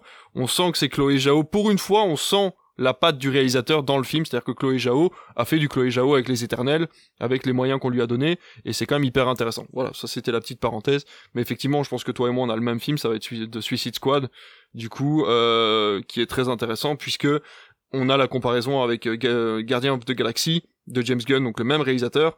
Et là, Warner lui a sorti le chèque en disant, alors euh, bon bah Disney, ils ont bien voulu, mais ils t'ont bloqué là, là et là. Bah vas-y, on ouvre toutes les barrières, vas-y, fais-toi plaisir. Et euh, ça m'a fait penser à Six Underground, du coup, Bay, où là, Netflix a fait pareil, il a ouvert toutes les barrières, il a dit, mais fais-toi plaisir, et du coup, ça a donné un truc, mais complètement, mais what the fuck, ça part dans tous les sens, c'est hyper sanglant, c'est de l'humour gore, c'est de l'humour gras, euh, c'est un scénario potent qui tient la route avec des, personnages bien travaillés, en tout cas certains sont très bien travaillés.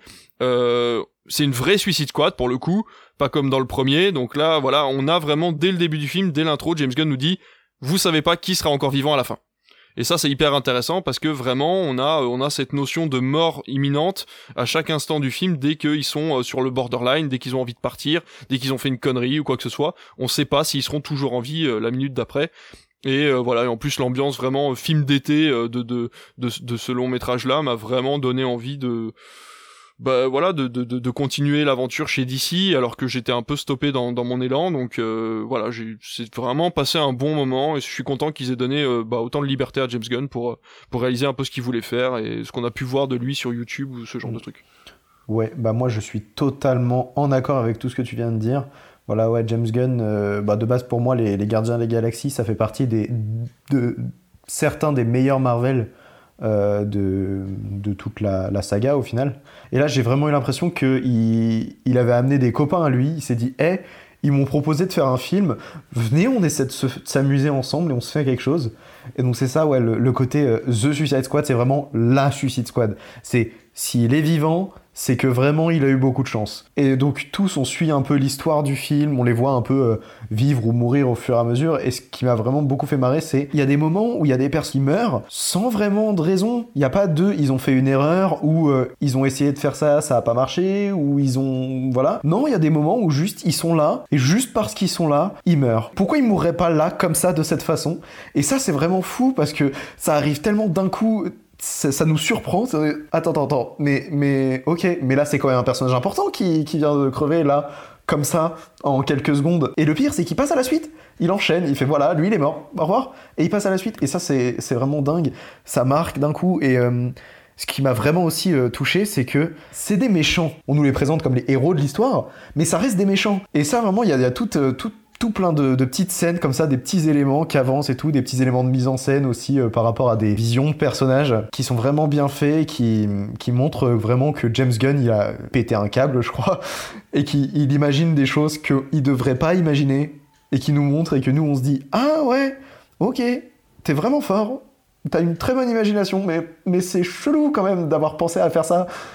Et c'est vraiment les, enjeux sont bien établis et tout. Et euh, moi, le truc que j'ai vraiment apprécié, c'est Margot Robbie. Là, dans ce film-là, c'est Harley Quinn. Je l'ai bien aimé, enfin, j'ai bien apprécié, on va dire, le film Harley Quinn en, lui-même. Mais là, il y a toute une scène où vraiment elle est folle et c'est Harley Quinn. Je me suis dit, là, on a le bon personnage. Après, malheureusement, le, personnage a été surexploité par Warner euh, sur d'autres films et j'en avais je veux pas dire j'en avais marre, mais je, je, prenais plus de plaisir à regarder les personnages que je connaissais pas.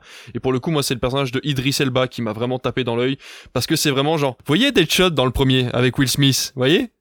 Et eh ben nous, ça va être autre chose. Et Idris Elba, c'est vraiment l'anti euh, l'anti Deadshot du premier euh, The Suicide Squad où le mec euh, il a bah il a zéro parole enfin il s'en fout de tout il, même dans son dans son caractère sa façon de faire il y a aucune émotion à part une scène voilà où bon il fallait un peu d'émotion qu'ils en ont mis mais j'ai pas ressenti je sais pas si vous l'avez vu mais le premier Suicide Squad il y a cette fameuse scène du bar qui sert à rien, où ils font tous leur rédemption, et t'as, et t'as Margot Robbie qui débarque en mode, eh, on est méchants, alors faut faire les méchants!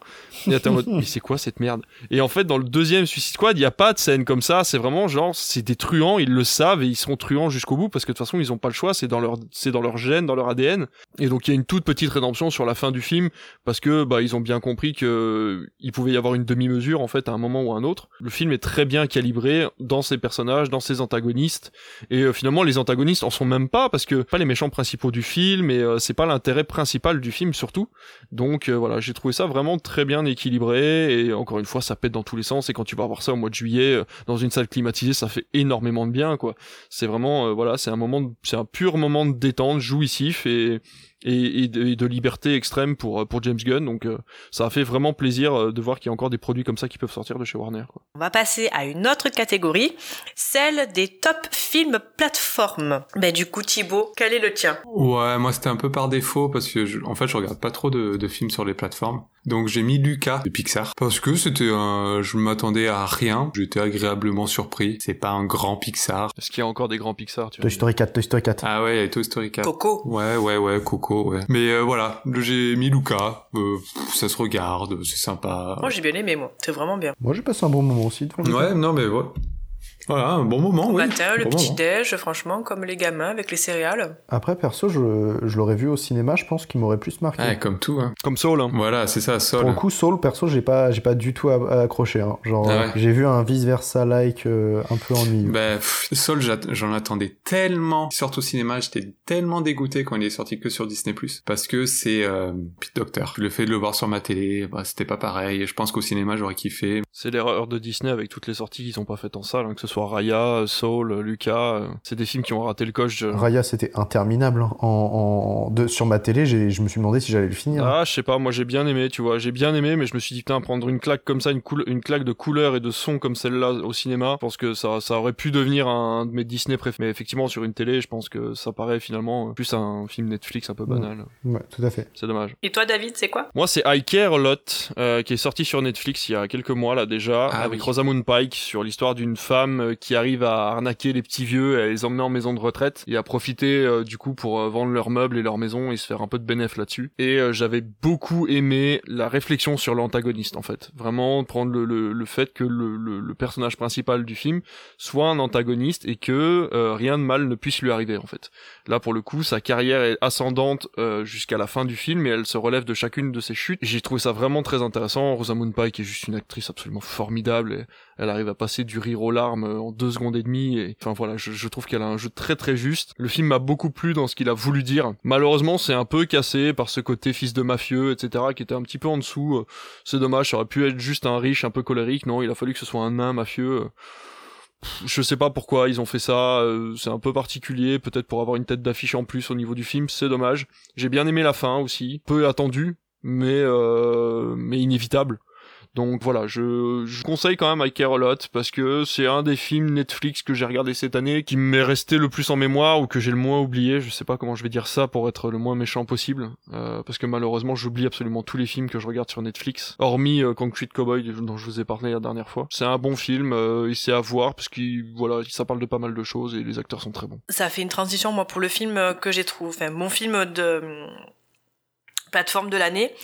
On en avait parlé, donc c'est Harder Than Fall. C'est un western où l'on suit euh, donc le hors-la-loi Nate Love, voulant se venger des meurtriers de ses parents. Il va rassembler donc son ancien gang et il va partir régler ses, ses comptes avec son ennemi euh, Rufus Buck. Alors un peu pour contextualiser, moi j'aime bien ce film parce que quasi tous les films de western avaient quand même pour porte-drapeau l'homme blanc et on oublie quand même que un tiers des cowboys étaient noirs, mais la ségrégation étant qu'ils n'ont jamais été représentés au cinéma. Je ne dis pas qu'on n'a pas eu de film avec des cowboys noirs, mais entièrement avec des cowboys noirs. Le premier, il date d'il y a pas très longtemps et c'est début 90. Euh, je ne dis pas non plus que The Harder They Fall nous leur redonne ses lettres de noblesse, mais de voir des personnages ayant réellement existé être représentés effectivement fictionnalisés, mais sans caricature, c'est extrêmement jouissif en fait. Euh, ce film il s'inscrit quand même dans une mouvance de réhabilitation des cowboys noirs, oubliés des livres d'histoire et ignorés par Hollywood. Il raconte ainsi une partie de l'histoire du légendaire Night Love qui aurait mérité une notoriété, je pense, égale à celle de Jesse James. C'est un film très tarantinesque, ça se prend pas au sérieux, c'est marrant. Euh, je dis pas que c'est un Django Unchained, mais c'est aussi fun. À un moment, ils vont dans une ville blanche où les personnages, bon ben, ce sont des blancs, où les bâtiments sont blancs, où les décors sont blancs.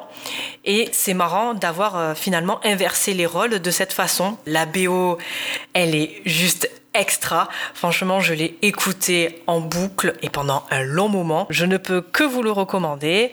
Et pour ceux qui aiment les codes et tout ce qui fait l'univers de Tarantino, je pense que vous allez adorer. Et toi, du coup, Aurélien, pour finir, c'est quoi ton, ton film plateforme de l'année? Attends, attends, laisse-moi deviner, laisse-moi deviner. Tic Tic Boom. non, non, c'est Red Notice. Eh, si, c'était totalement Tic Tic Boom. je pouvais pas faire durer cette vanne. Je, voilà, Red Notice, euh, bref. Euh, ouais, j'ai pris Tic Tic Boom, euh, voilà, masterclass de l'année, j'ai adoré. on en a parlé en novembre i- assez longtemps, je pense que pour que j'ai pas vraiment besoin de revenir dessus. Le film est fou, la musique, le rythme, la mise en scène, l'histoire. J'ai plus rien à dire parce que j'ai l'impression qu'on a tout redit, qu'on a tout dit dans l'épisode précédent et j'ai peur de faire juste de la redite. Andrew Garfield, merveilleux. Je pense que c'est euh, le film de l'année ou euh, pour, pour lui. Par contre, j'ai découvert qu'il jouait dans un épisode de Doctor Who récemment. Je me suis dit, eh, mais c'est vrai qu'il était là-dedans Je l'ai revu, je me suis dit, eh, mais oui, il était dedans Du coup, voilà, vous le savez, il était là comme tous les autres. Bah, du coup, après les films plateformes, on va passer donc à une autre catégorie, donc euh, qui est meilleure série. Et ben, je vais te laisser euh, la parole, Aurélien. Quelle est ta meilleure série pour toi de l'année? Moi, la meilleure série de l'année, c'est quelque chose que j'ai découvert euh, un peu tardivement après sa sortie. Euh, c'est la série Sweet Tooth, voilà sur Netflix. C'est vraiment hyper touchant. C'est quelque chose. euh, En gros, c'est une série un peu post-apocalyptique. Il y a des hybrides en fait humains qui émergent. J'ai pas trop envie de parler de l'histoire parce que c'est vraiment très très intrigant et que c'est un peu particulier. Euh, je me dis que faut pas que faut pas spoiler parce que c'est vraiment fou. Je vous le conseille énormément pour regarder ça. C'est hyper touchant, c'est surprenant. C'est tout un délire qui a été créé en fait pour la série qui est vraiment très particulier et qui est vraiment superbement bien maîtrisé. On va suivre en fait un, petit garçon euh, du coup dans, ses aventures et franchement c'est l'une des, choses qui m'a le plus ému entre guillemets et aussi du coup qui m'a un peu touché vraiment au fur et à mesure euh, de l'histoire cette année. C'est Netflix du coup qui a, produit ça et je pense que c'est l'une des, séries que j'ai le Ouais, le plus apprécié euh, cette année. J'en ai pas vu beaucoup, mais celle-là, quand je l'ai vue, j'étais pas hyper bien à la je fin. connaissais pas du tout, tu vois. Et ouais, je me suis enchaîné les épisodes d'un coup. euh, J'ai trouvé ça euh, vraiment très très fou.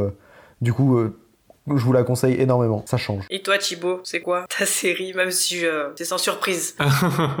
Alors moi j'ai beaucoup hésité. En, en fait j'ai hésité entre trois séries, mais euh, il y en a une que je viens de finir. Bah, la saison 3 de Succession. hein. Cette fin, Ah, j'aurais dû le deviner. ce dernier épisode est incroyable. Oh là là. Voilà. Et en gros toute la saison était très très bien. On a l'impression que ça tourne un peu en rond quand même à chaque fois dedans. C'est- C'est très bien écrit, très bien filmé. Les acteurs sont incroyables. Après je vais juste parler rapidement parce que j'ai longtemps hésité avec Ted Lasso. Si vous voulez regarder une série euh, qui met de bonne humeur, le personnage principal est d'une gentillesse. C'est ça n'existe pas en fait. Un personnage comme ça dans la vraie vie n'existe pas. Deuxième saison est, est très profonde. Il y a beaucoup de vannes, mais ça part aussi sur d'autres euh, aspects euh, plus plus profonds, plus psychologiques où ça traite un peu de la dépression. Ted Lasso c'est incroyable. Et juste je finis avec aussi la une série qui est pas du tout connue qui s'appelle Betty, une série HBO donc sur OCS. On suit la, la vie de skateuse. Pareil, la première saison, et ça tournait un peu en rond, mais moi, euh, bon, voilà, juste des meufs euh, faire du skate, euh, ça me suffit. Il y avait des plans incroyables. La deuxième saison, euh, maintenant qu'on connaît les personnages, on s'attache plus aux personnages, plus d'histoire. C'est très sympa. Et pareil, à chaque fois, je, je regardais, j'aimais tout ce que je voyais. J'avais toujours le smile. Je crois que ça a été annulé. Il y aura pas de troisième saison. Je voulais parler de Betty parce que c'est pas du tout connu, mais c'est une très très bonne série pour tous les fans de skate. Et toi, David, c'est quoi ta série de l'année? La série Netflix Arcane, j'en ai déjà parlé. euh, voilà, ça a un peu tourné euh, sur le sur les réseaux, dans ma tête, euh, dans mes connaissances, qui connaissent League of Legends, qui ne connaissent pas League of Legends, et euh, la majorité quand même des avis qui ressortent, c'est que c'est quand même une des meilleures séries qu'on ait pu voir sur Netflix. Je dis pas que c'est la meilleure série, mais voilà, en tout cas sur Netflix, c'est la première fois qu'ils arrivent à mettre autant de pièces dans un studio qui arrive à faire à la fois une animation complètement dingue, à la fois un scénario hyper travaillé, à la fois des personnages aussi profonds. Il arrive à rassembler les foules sur les personnes qui connaissent le jeu vidéo et les personnes qui ne les connaissent pas. Je sais qu'il y a énormément de personnes, et j'en fais partie, qui sont complètement sorties de The Witcher, euh, malgré le fait d'avoir joué au jeu ou pas, de connaître les romans ou pas. La série The Witcher a énormément divisé. Et là, pour le coup, Arkane divise quasiment pas. Il y a quand même beaucoup, beaucoup de monde qui l'apprécie dont je, dont moi. La deuxième saison va être, euh, je l'espère, tout aussi folle que la première. Et euh, le lore euh, qui existe dans le monde de League of Legends va permettre de faire vraiment énormément de choses autour de ça. En espérant qu'il garde le studio Fortiche pour la suite, puisque c'est un studio qui est absolument dingue et qui mérite d'avoir sa publicité absolument partout et pas que sur Netflix. Si un jour euh, un long métrage sort sortant du, studio Fortiche, euh, je serai forcément un des premiers dans la salle. Donc euh, voilà, félicitations à eux, félicitations à Netflix d'avoir joué ce, ce coup-là, et félicitations à Riot d'avoir créé des, des personnages aussi profonds euh, à partir d'un jeu vidéo qui ne racontait rien, quoi. Donc euh, voilà, Arkane, c'est c'est à voir. Ouais, du coup, sur tes conseils, moi je l'ai regardé, je mm, l'ai mm, mm. binge-watché, et mais elle est géniale. C'est ça. Pareil, je ne connais rien de League of Legends.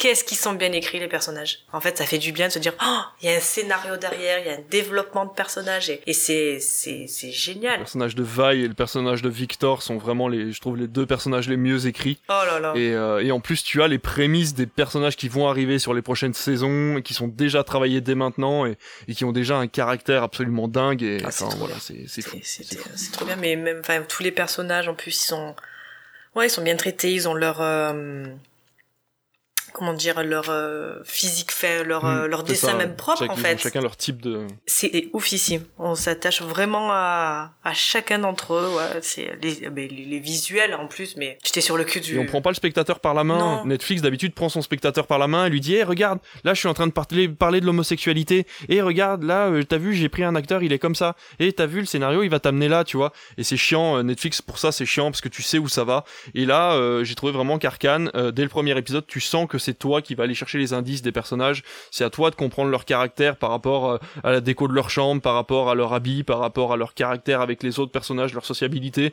Et voilà, c'est ce qui en fait euh, vraiment une des séries les mieux travaillées euh, de, cette année, quoi.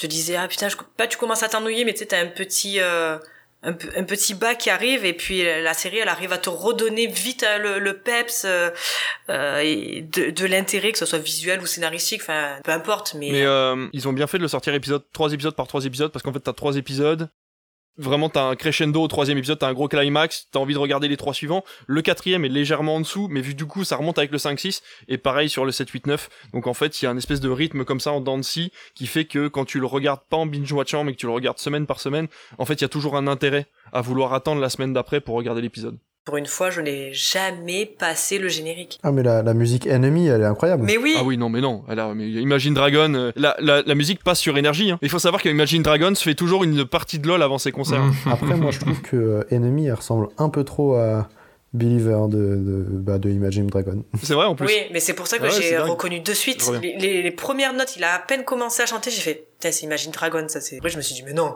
qu'est-ce qu'il qu'est-ce qu'il foutrait là? Et en fait, si c'est eux, je fais, oh putain trop bon puis le, le, générique tu vois ça je suis oh là là mais c'est mm. ah là là ah.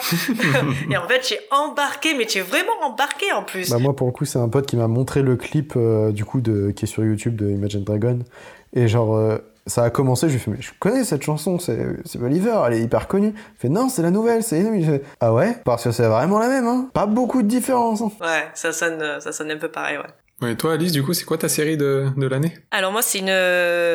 Bon, moi, on aura bien couvert les, toutes les plateformes, puisque moi, c'est une série euh, Prime Vidéo, et c'est euh, Them, donc E-E-X. Ah, bah oui, je vous en avais parlé, ouais. Oui, j'en avais parlé. Bon, euh, entre ça, entre Candyman, entre... Bah, bah voilà, c'est... c'est... J'ai l'impression qu'il y a eu beaucoup de, de ce genre de, de films, de thématiques, donc je vais pas y revenir dessus. C'est toujours pareil, c'est dans la continuité de, de Get Out et de Us. Ça parle de discrimination, ça parle de racisme. C'est une série donc euh, horrifique, euh, anthologique, un peu dans le même délire que American Horror Story. C'est hyper bien fait. C'est c'est c'est de l'horreur, mais vraiment. Euh... Alors pas tous les épisodes sont horrifiques, mais il y en a un qui est en noir et blanc, mais qui est horrifique dans dans le paranormal, et il y en a un où c'est vraiment de de l'horreur euh, crue, gore. C'est c'est c'est vraiment horrible. C'est c'est malsain. Franchement, tu ressors de ce de, cet épisode, tu es vraiment pas bien. Mais euh, c'est vrai, malheureusement, c'est vrai, ça s'est vraiment passé euh, et c'est vraiment une série euh, ouais qui moi euh, je suis restée scotché tout le long quoi. Je l'ai alors pour le coup, je l'ai pas binge watché mais je regardais épisode par épisode et c'est c'est elle est, vraiment génialissime quoi. Les personnages pareil sont bien développés, ils ont un peu chacun leur, leur croque-mitaine donc tu les suis dans dans, dans leur horreur parce qu'ils ne partagent pas la même horreur, c'est pas une famille avec euh, une entité dans la maison, c'est euh, chaque personnage a son entité en fait, et chaque personnage a une thématique qui lui est propre, avec euh, le, le, le, le père qui est pas reconnu à sa juste valeur dans dans son boulot, la mère au foyer euh, qui est harcelée par euh, par les voisines du quartier, la, la plus grande des, des filles qui elle va un peu subir un harcèlement. Parce que voilà la seule la seule blague dans une dans une école euh, de blanche quoi. Et voilà. Donc c'est vraiment bien foutu, c'est vraiment bien fait. D'autres saisons vont suivre qui seront toujours dans les mêmes thématiques, les mêmes personnages, je n'en sais rien, mais en tout cas ça sera dans le encore dans le même délire. Donc voilà, moi je, je suis resté un peu dans ce dans ce même dans cette même optique donc avec Candyman, avec avec Them et avec avec Harder Fall parce que je trouve que c'est euh, c'est un peu un essor qu'il y a eu cette année et je trouve que c'était bien euh, bien mis en valeur. Bah, j'ai essayé de m'y pencher euh, sur Them vu que tu nous en avais parlé la dernière fois. J'ai pas regardé mais pour le coup j'ai un peu enfin j'ai cherché juste sur sur Prime et je l'ai ajouté à ma liste. Je me suis dit tiens faudrait que je m'y mette un de ces quatre. je sais que ça que ça m'intéresse ça peut m'intéresser énormément. Bon du coup on va passer à nous notre catégorie celle du meilleur acteur de l'année. Thibaut bah du coup toi tu te démarques donc je vais te laisser la parole. Ouais, bah moi du coup j'ai mis un duo, bah le duo de Sound of Metal, tout simplement. Chris Ahmed et Olivia Cook, parce que c'est vraiment les, les deux acteurs qui m'ont le plus ému de, de l'année. On va pas en reparler hein, de Sound of Metal, mais euh, le film doit tout ce qu'il fait pour le son et euh, pour ces deux acteurs qui sont formidables. Je crois qu'ils avaient été nommés aux Oscars, je sais pas si... Non, ils ont pas eu du coup, puisque c'est Anthony Hopkins. Voilà, j'ai juste mis Chris Ahmed et Olivia Cook qui sont incroyables. Ça me donne encore plus envie de voir le film. Mais regarde-le, hein, il faut, il faut le voir. Bon, et vous, c'est quoi vos acteurs et actrices préférés? Qu'on a tous les trois le même, et c'est Adam Driver, notre acteur. Ah bah oui, bien sûr, mais bien sûr. c'est pas qu'il est bon, c'est qu'il est partout. C'est tellement vrai. Ah. C'est ça, trois films dans l'année.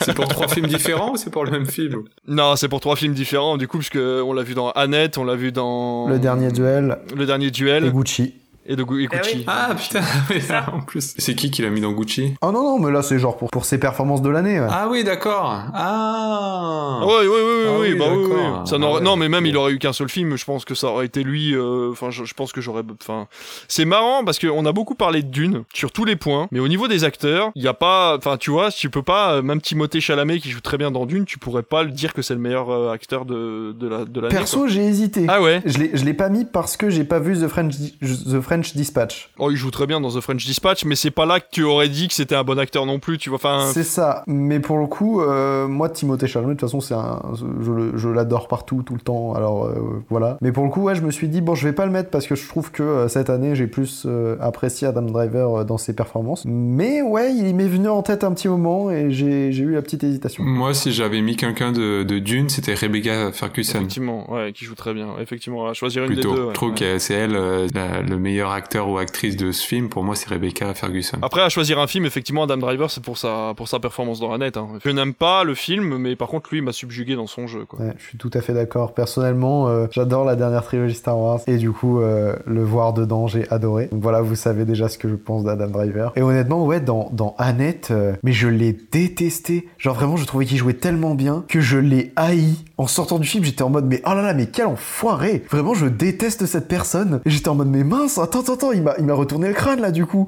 pour le coup, quand je l'ai revu dans le dernier duel, et eh bah ça m'a fait la même chose. Je suis sorti du film en me disant, oh là là là là, mais je déteste cette personne. Il est vraiment trop fort, c'est horrible. Genre, il est insupportable. Dans le film, j'avais envie de le frapper. À tel, c'est dire à tel point il est, bon dans le film, dans, dans le dernier duel. Je l'ai trouvé vraiment hyper efficace et vraiment détestable au possible. Et pour le coup, bah moi, je trouve que dans Gucci, c'est celui qui relève la barre. Je trouve que sa, sa prestation en tant que Maurizio Gucci, c'est, c'est sa prestation qui fait que, euh, que le, le, film euh, est pas considéré comme un AV, quoi.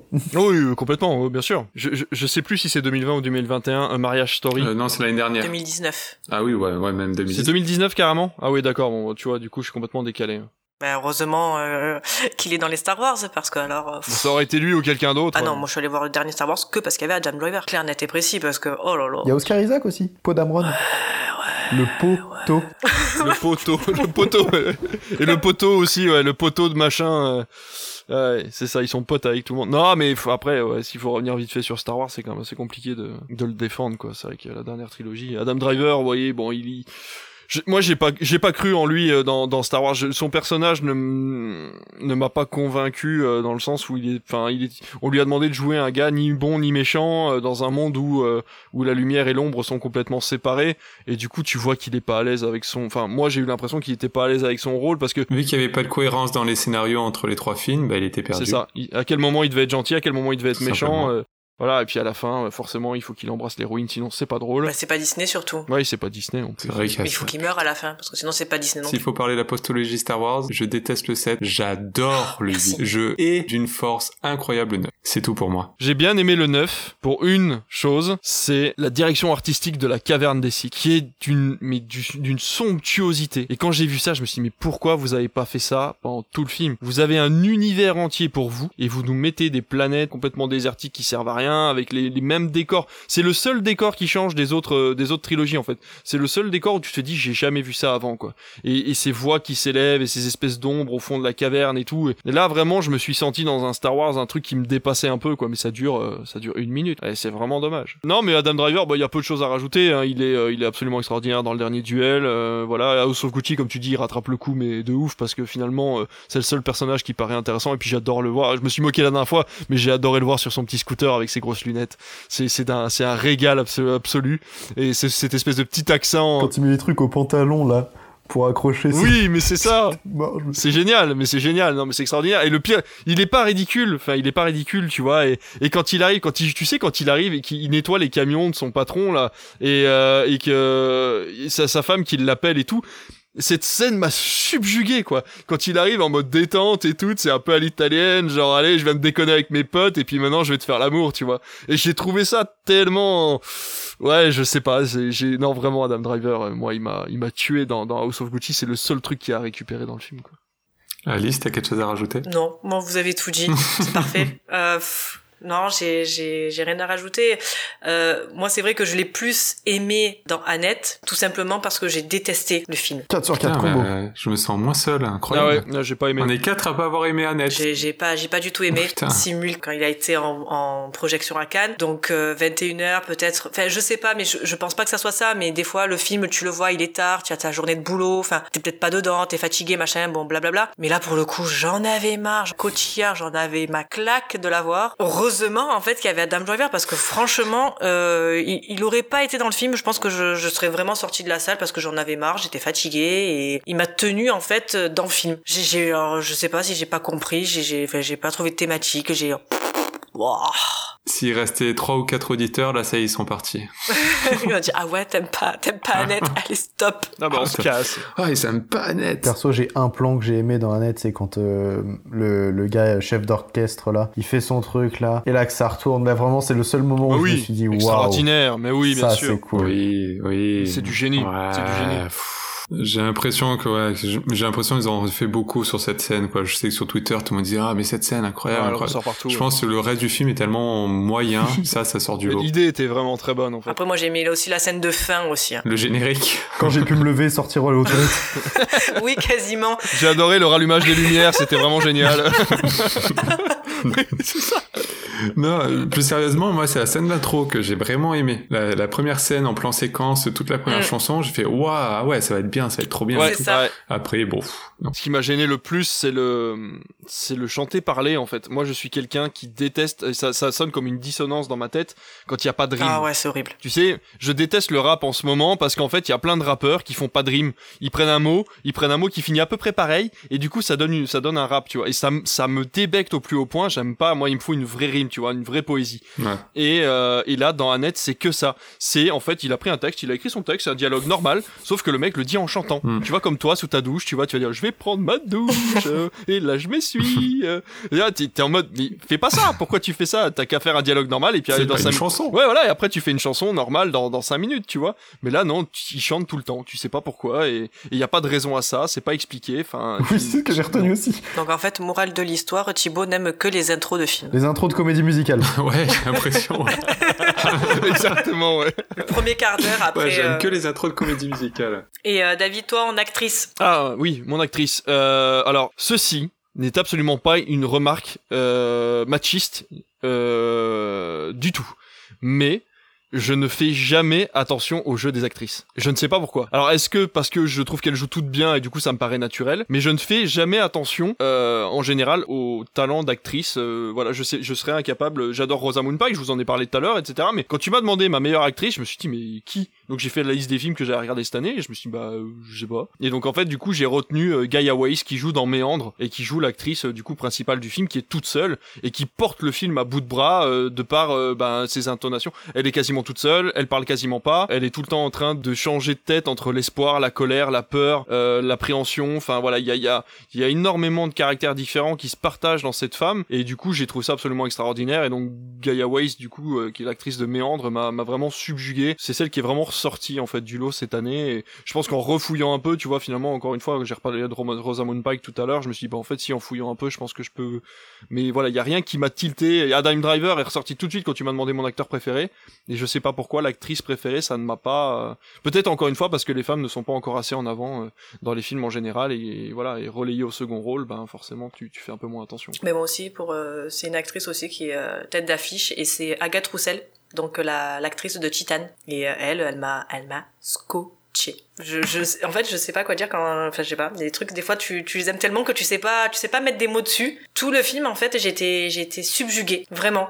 Autre le fait qu'elle porte le film, elle est, elle a ce truc, en fait, de, de, je sais pas, c'est, c'est entre sa psychologie, entre euh, le fait de, de, de, de- et son, et son rapport avec son corps et, et comment elle le maltraite et Oh là là, c'est enfin c'est c'est c'est incroyable. C'est incroyable le- le- la, la prestation qu'elle a- qu'elle a sortie et pour euh, surtout en plus pour une actrice, enfin pour une ouais, une actrice débutante quoi. Franchement euh, chapeau bas. Chaque fois bon, on a, on a eu Titan et euh, évanouissement, euh, sortie de salle parce que le film parce que si, mais on est très peu je trouve euh, revenu sur euh, la prestation des des acteurs donc euh, que ça soit elle ou, ou, euh, Vincent Lindon qui lui mais pareil, il est juste euh, touchant, il est oh là là, j'ai envie de lui, lui faire un gros câlin, lui dire mais t'inquiète, ça ça va aller, t'inquiète pas, tout, tout va bien se passer. Mais euh, mais elle vraiment, elle m'a, elle- j'étais sur le cul, j'étais sur le cul, j'étais. On va passer à notre meilleur réalisateur et je voudrais qu'on le dise tous ensemble parce que c'est Denis Villeneuve. Est-ce que est-ce qu'il y avait meilleur réalisateur que Denis Villeneuve en fait? Bah, quand tu fais un film où tu peux mettre pause à tout moment, ça fait un tableau, bah voilà quoi. C'est que t'as réussi ton job. Par contre, j'ai hâte de le voir. euh, j'ai hâte de le voir dans la deuxième partie avec un truc qui bouge un peu plus que ce qu'il a fait récemment, c'est-à-dire Premier Contact, euh, d'une partie 1, euh, même Blade Runner 2049. Il n'y a pas de gunfight euh, vraiment ouf. Donc c'est vrai que là, quand il nous dit que maintenant il va pouvoir vraiment s'éclater, faire des scènes d'action, on arrive sur une partie de Dune qui va commencer à prendre un peu de l'ampleur. Là, j'ai hâte de le voir, voir un peu ce qu'il va faire. Est-ce que ça va pas être brouillon? Est-ce que ça va pas être trop lent? Est-ce que les acteurs vont être à leur place au bon moment? Donc euh, voilà, j'ai quand même hâte de voir ce qu'il peut faire sur un autre genre qui sorte un petit peu de sa zone de confort. Parce que même si Sicario, quand je l'ai revu la dernière fois, le film est quand même relativement lent malgré son sujet et certaines scènes d'action comme la scène de l'autoroute. Elle a de l'impact parce que justement il y a de la pression par sa lenteur à, se mettre en place. J'adore Denis Villeneuve, c'est un très bon réalisateur, il y a rien à dire là-dessus, il est dans mon top 5 sans problème mais j'ai quand même hâte de voir un petit peu sortir de, de sa zone. Ouais, ça, est-ce qu'il va être capable de faire une, euh, finalement une guerre en fait, de mettre en place une guerre comme euh, il y a eu le court extrait dans, euh, dans Dune, et cette fois d'en faire un truc un peu plus grand et plus rythmé? Bah, Ouais, ça, toujours, euh, c'est toujours la même question. hein. J'ai trouvé que c'était le truc le moins convaincant d'ailleurs de, de, de Dune partie 1. C'est vraiment cette scène qui paraît si, si intimiste alors qu'on est censé avoir deux populations qui, qui se battent entre elles et finalement euh, pas eu cet impact moi en fait à ce niveau-là. J'ai pas eu l'impression que ce soit tant le chaos que ça dans, dans, cette bataille. Donc euh, voilà, j'ai juste c'est cette petite appréhension quand même. Mais ça n'enlève rien au fait que ce soit un des meilleurs réalisateurs de cette année. hein. Eh ben, on va finir sur une bonne note avec nos tops 2020 et 2021. Bon, allez, vas-y, Aurélien, je te laisse la parole. Euh, donc pour euh, l'an 2020, voilà, j'ai vu euh, et j'ai adoré le film Play, voilà, avec euh, Max Boublil. Et Alice Izaz. Surtout Alice Izaz. Si tu nous écoutes, voilà, je vais m'arrêter ici.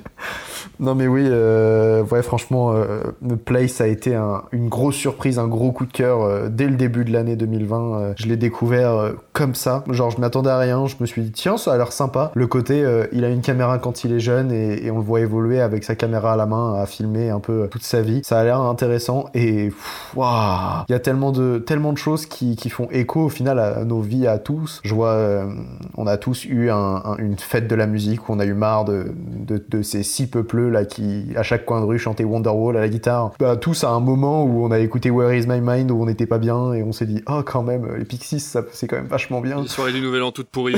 Exactement, une soirée, nouvelle, voilà, une, un pote à qui il arrive des trucs chelous et ça dégénère, euh, une- un lendemain de soirée où on va au McDo et on, il y en a un qui a une bite dessinée sur le crâne.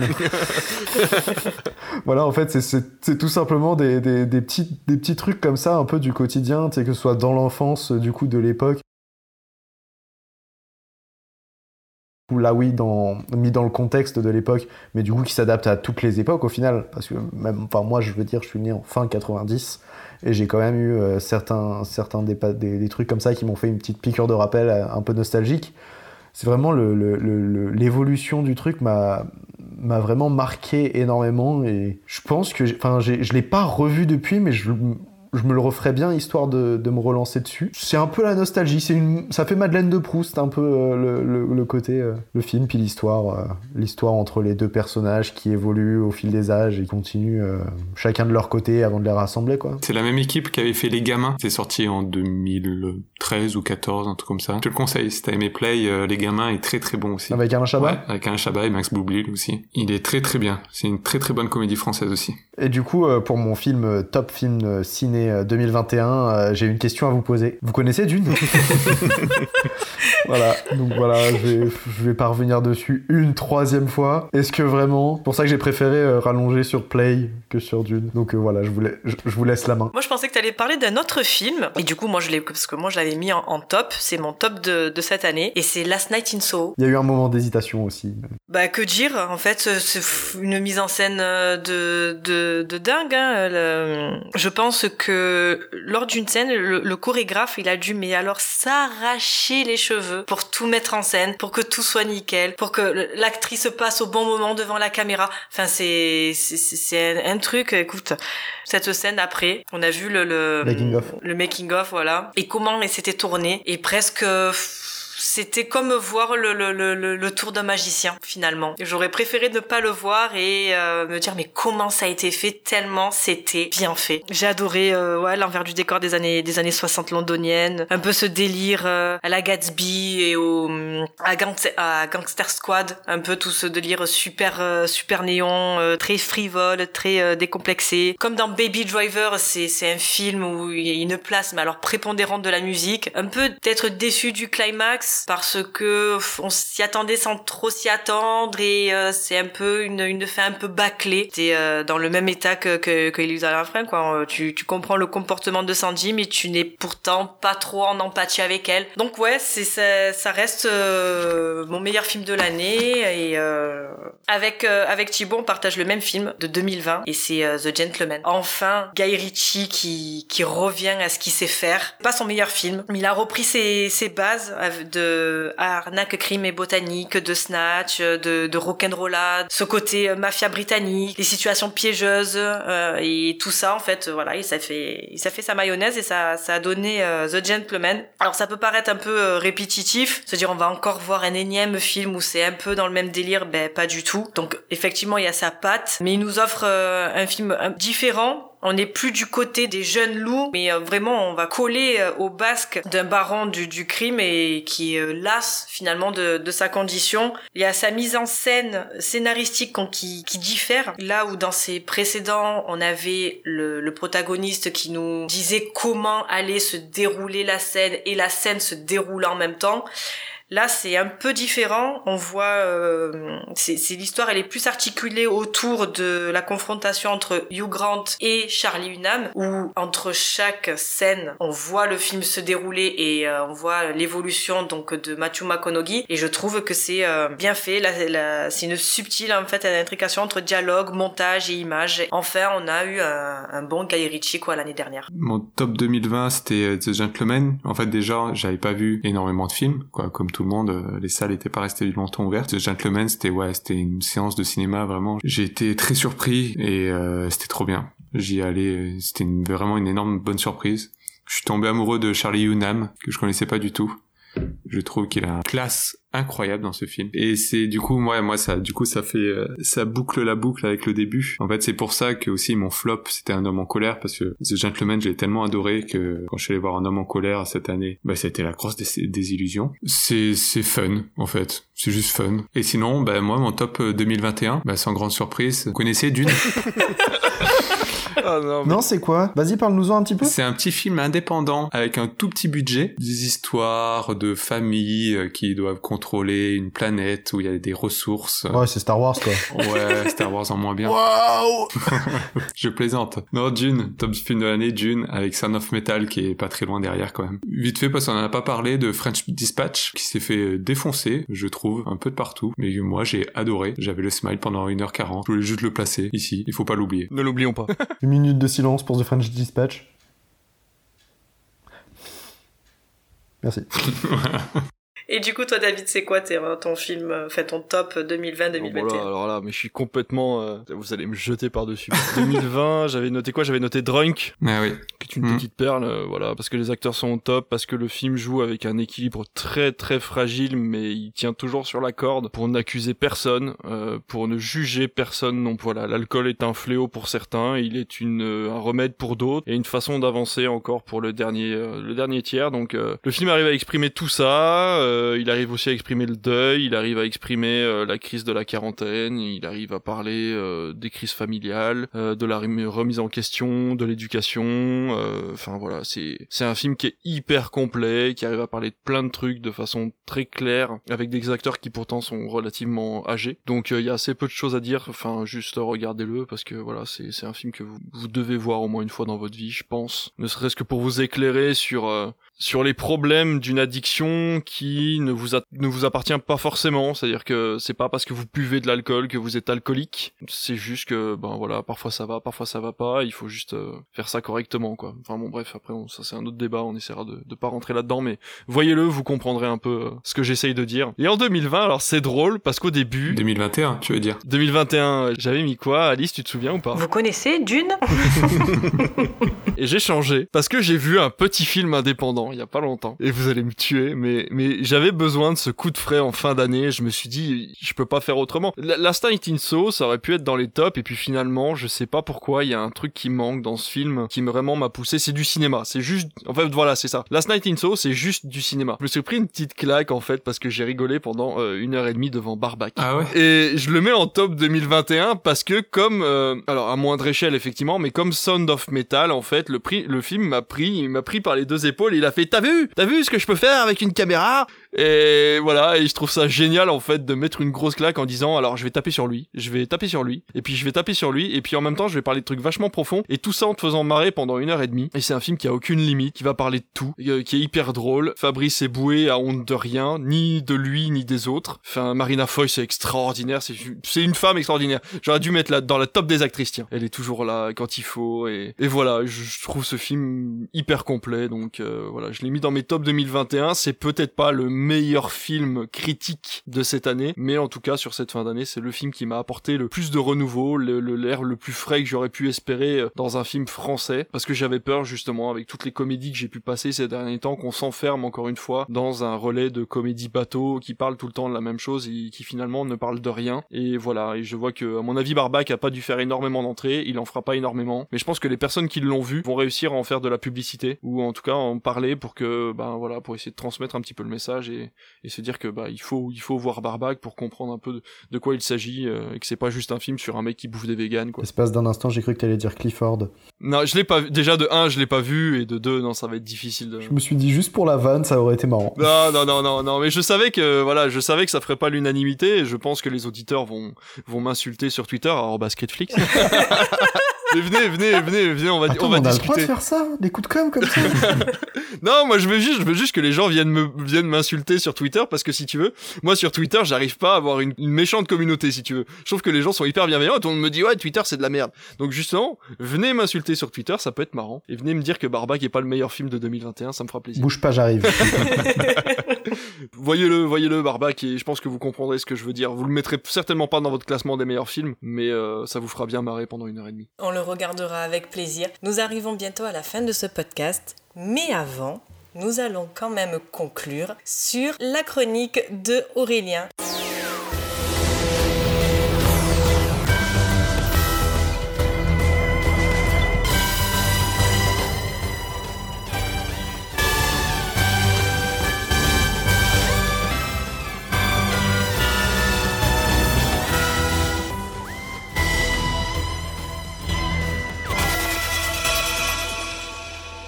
As-tu préparé pour cette dernière de l'année Du coup, 2021, c'est une bonne année pour le monde du cinéma. On a pu voir de très grands films, comme on a pu parler déjà aujourd'hui, mais on a aussi vu des moins bons qui nous ont déçus. Que ce soit dans les salles ou sur les plateformes, on a vu des choses vraiment très moyennes et surtout très oubliables.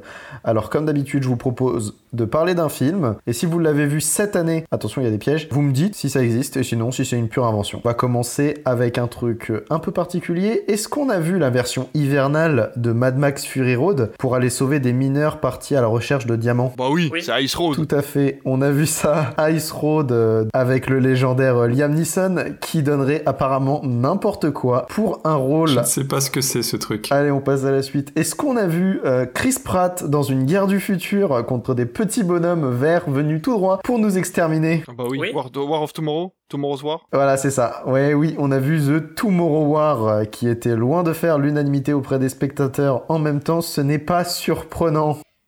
Putain, je suis complètement largué. là. Rien que le pitch est pas, pas fou du tout, euh, C'est pas ton univers, ça. Ah non, je sais pas de quoi vous me parlez là. Est-ce qu'on a vu une adaptation de jeu vidéo toujours aussi mauvaise avec des acteurs passables et une histoire vraiment horrible? Oui, Resident Evil. Ah Et bah du coup, sache-le, Ah, ça Mais marche. c'est pas ça. Mais ce n'est pas le seul. C'était pas ça. que- J'en ai. Si vous voulez savoir, à la base, j'étais sur un piège. J'allais dire, et oui, on ne l'a pas vu une fois, mais bien deux fois cette année sur cette question. Il y avait deux réponses possibles. Et du coup, maintenant, tu me penser, il y en a trois. Je vois pas de jeu d'a- adapté. euh, Il y a eu du jeu vidéo en 2021. Pas forcément au cinéma, c'est pas Ah, mal ouais. sorti sur plateforme ou autre. Si je vous dis Paul W.S. Anderson, bah, Resident Evil, mais. euh, Ah mais oui M- Monster Hunter Monster Hunter, voilà, on a vu l'infâme Monster Hunter. Euh, cette année, euh, pas vraiment au cinéma. Il est sorti en direct ou DVD, mais je tenais à vous rappeler son existence. Non, il a pas le mérite d'exister. Non, il a pas le mérite d'exister. Et on a vu l'ignoble Mortal Kombat aussi. Ah, je l'ai bien aimé. Oui, c'est Ah. vrai. Je l'ai bien aimé Ça, c'est triste du coup, parce que vraiment, je l'ai détesté et que j'en parle en disant que c'est bah Mortal Kombat quoi. J'ai bien aimé Resident Evil aussi. Ah, moi je l'ai vu, Resident Evil, il était vraiment bien. C'est un nanar assumé. Ah non, franchement, il est vraiment bien. Ah putain, moi j'ai eu des retours comme quoi c'était horrible. C'était pas, c'était pas ouf, c'était pas ouf, mais c'était vraiment fidèle en fait aux jeux vidéo. Donc euh, Ouais, au bout d'un moment, qu'est-ce que tu demandes en tant que, en tant que fan de jeux vidéo? Est-ce que tu demandes une bonne adaptation ou est-ce que tu demandes un bon, un bon film? Enfin, au bout d'un moment, euh, voilà. J'avais lu que Mad, Mo- Mad Movies avait euh, aimé, donc euh, ça doit pas être une grosse purge. Ah non, c'est vraiment pas une purge. C'est un, film qui s'assume. À part le, le méchant de fin, genre le, le boss de fin, il est vraiment mal fait, je trouve. Mais sinon, franchement, c'est c'est c'est c'est super bien. C'est moi j'ai vraiment bien aimé. Ayant joué aux deux premiers jeux, c'est c'est c'est super fidèle et ouais, c'est cool. Ah bah c'est un Resident Evil au bout d'un moment. Enfin, il faut pas non plus s'attendre à. Non mais c'est v- c'est c'est vraiment un film qui Ouais. s'assume quoi. Ah c'est vraiment il a dit voilà on Mm. y va à fond, on met les potards de tous les côtés à fond, les dialogues sont dégueulasses, les effets spéciaux sont dégueulasses, les zombies sont dégueulasses. Oh, sont Mais bien. du coup ça crée un tout cohérent et euh, voilà c'est non franchement et puis voilà le scénario est bien amené. euh, Enfin je- non moi je trouve qu'il y a une cohérence dans le film qui qui vu d'une certaine façon peut peut être apprécié. Non c'est Ok. non mais si vous avez besoin de défendre un film vous m'appelez hein, moi je peux je suis mon c'est mon métier en fait de- d'emmener les gens en salle donc je peux vendre absolument n'importe quoi. Allez, je continue. Est-ce qu'on a vu une bande de hors-la-loi fans de karting faire des courses entre Tijuana et la frontière américaine pour faire rentrer des fausses cartes Pokémon en contrebande?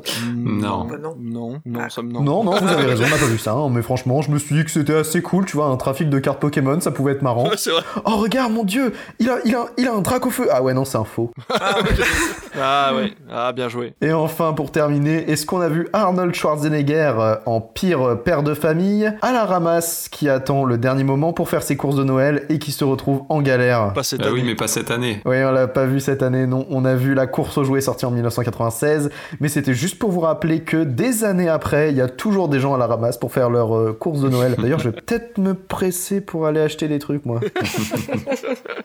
Bravo, bravo. Bravo. Ah ouais. Bon ben voilà. Faut aller se coucher. Voilà.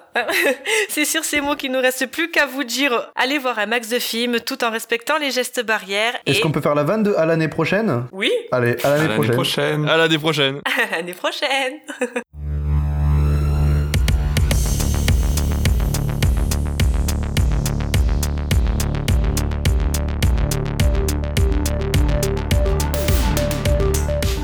Et en plus, il y a un ancien Doctor Who. Et en plus il y a un ancien Doctor Who dedans. Ils sont partout. Toujours faire des rapprochements, c'est ma devise. C'est le multiverse de Doctor Who. Le multi Who.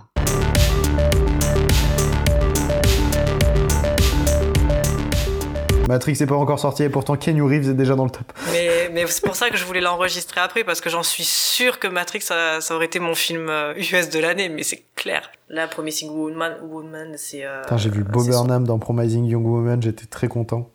J'adore Bob Burnham. Je l'ai pas vu son film sur Netflix. Ah, je l'ai pas, je l'ai pas capté non plus, mais j'aime beaucoup ses chansons. J'ai Jeffrey Bezos dans la tête tous les, tous les 10 jours. Je sais pas si vous connaissez cette chanson. En gros, il a fait une chanson où euh, pendant euh, deux minutes, il fait la, la entre guillemets apologie. Tu sais, c'est humoristique, mais de Jeff Bezos. Et il est un peu en mode Vas-y, Jeff, euh, tu peux le faire, t'es trop fort. C'est pas la musique qui, qui, avait tourné là pendant un moment, genre avec les TikTok et tout là? Ouais, c'est totalement ça. C'est. Ah, d'accord. Jeffrey, Jeffrey Bezos. Ah, d'accord.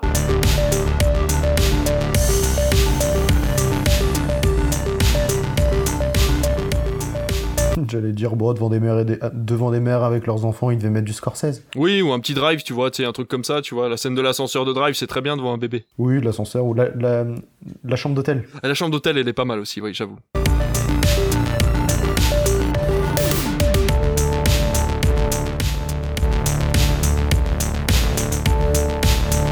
Je suis vraiment, mais je m'excuse vraiment, alors je suis vraiment le pire quoi je vous fais un, lapin la semaine dernière, euh, je vous pose un, lapin la semaine dernière, et là je m'en vais pendant un quart d'heure, je suis désolé, les gens arrêtaient pas de causer. Mais c'est voilà, c'est des gens qui étaient contents de leur séance, donc faut les garder euh, maximum. J'allais dire quand le film est mauvais, faut en parler. Hein. hein? Oui, bah oui. faut dire quand ça va pas, il faut dire quand ça va bien. Non mais bref. Bon alors, c'était euh, du coup le dernier duel, le dernier voyage. Il y a trop de derniers dans les films de cette année.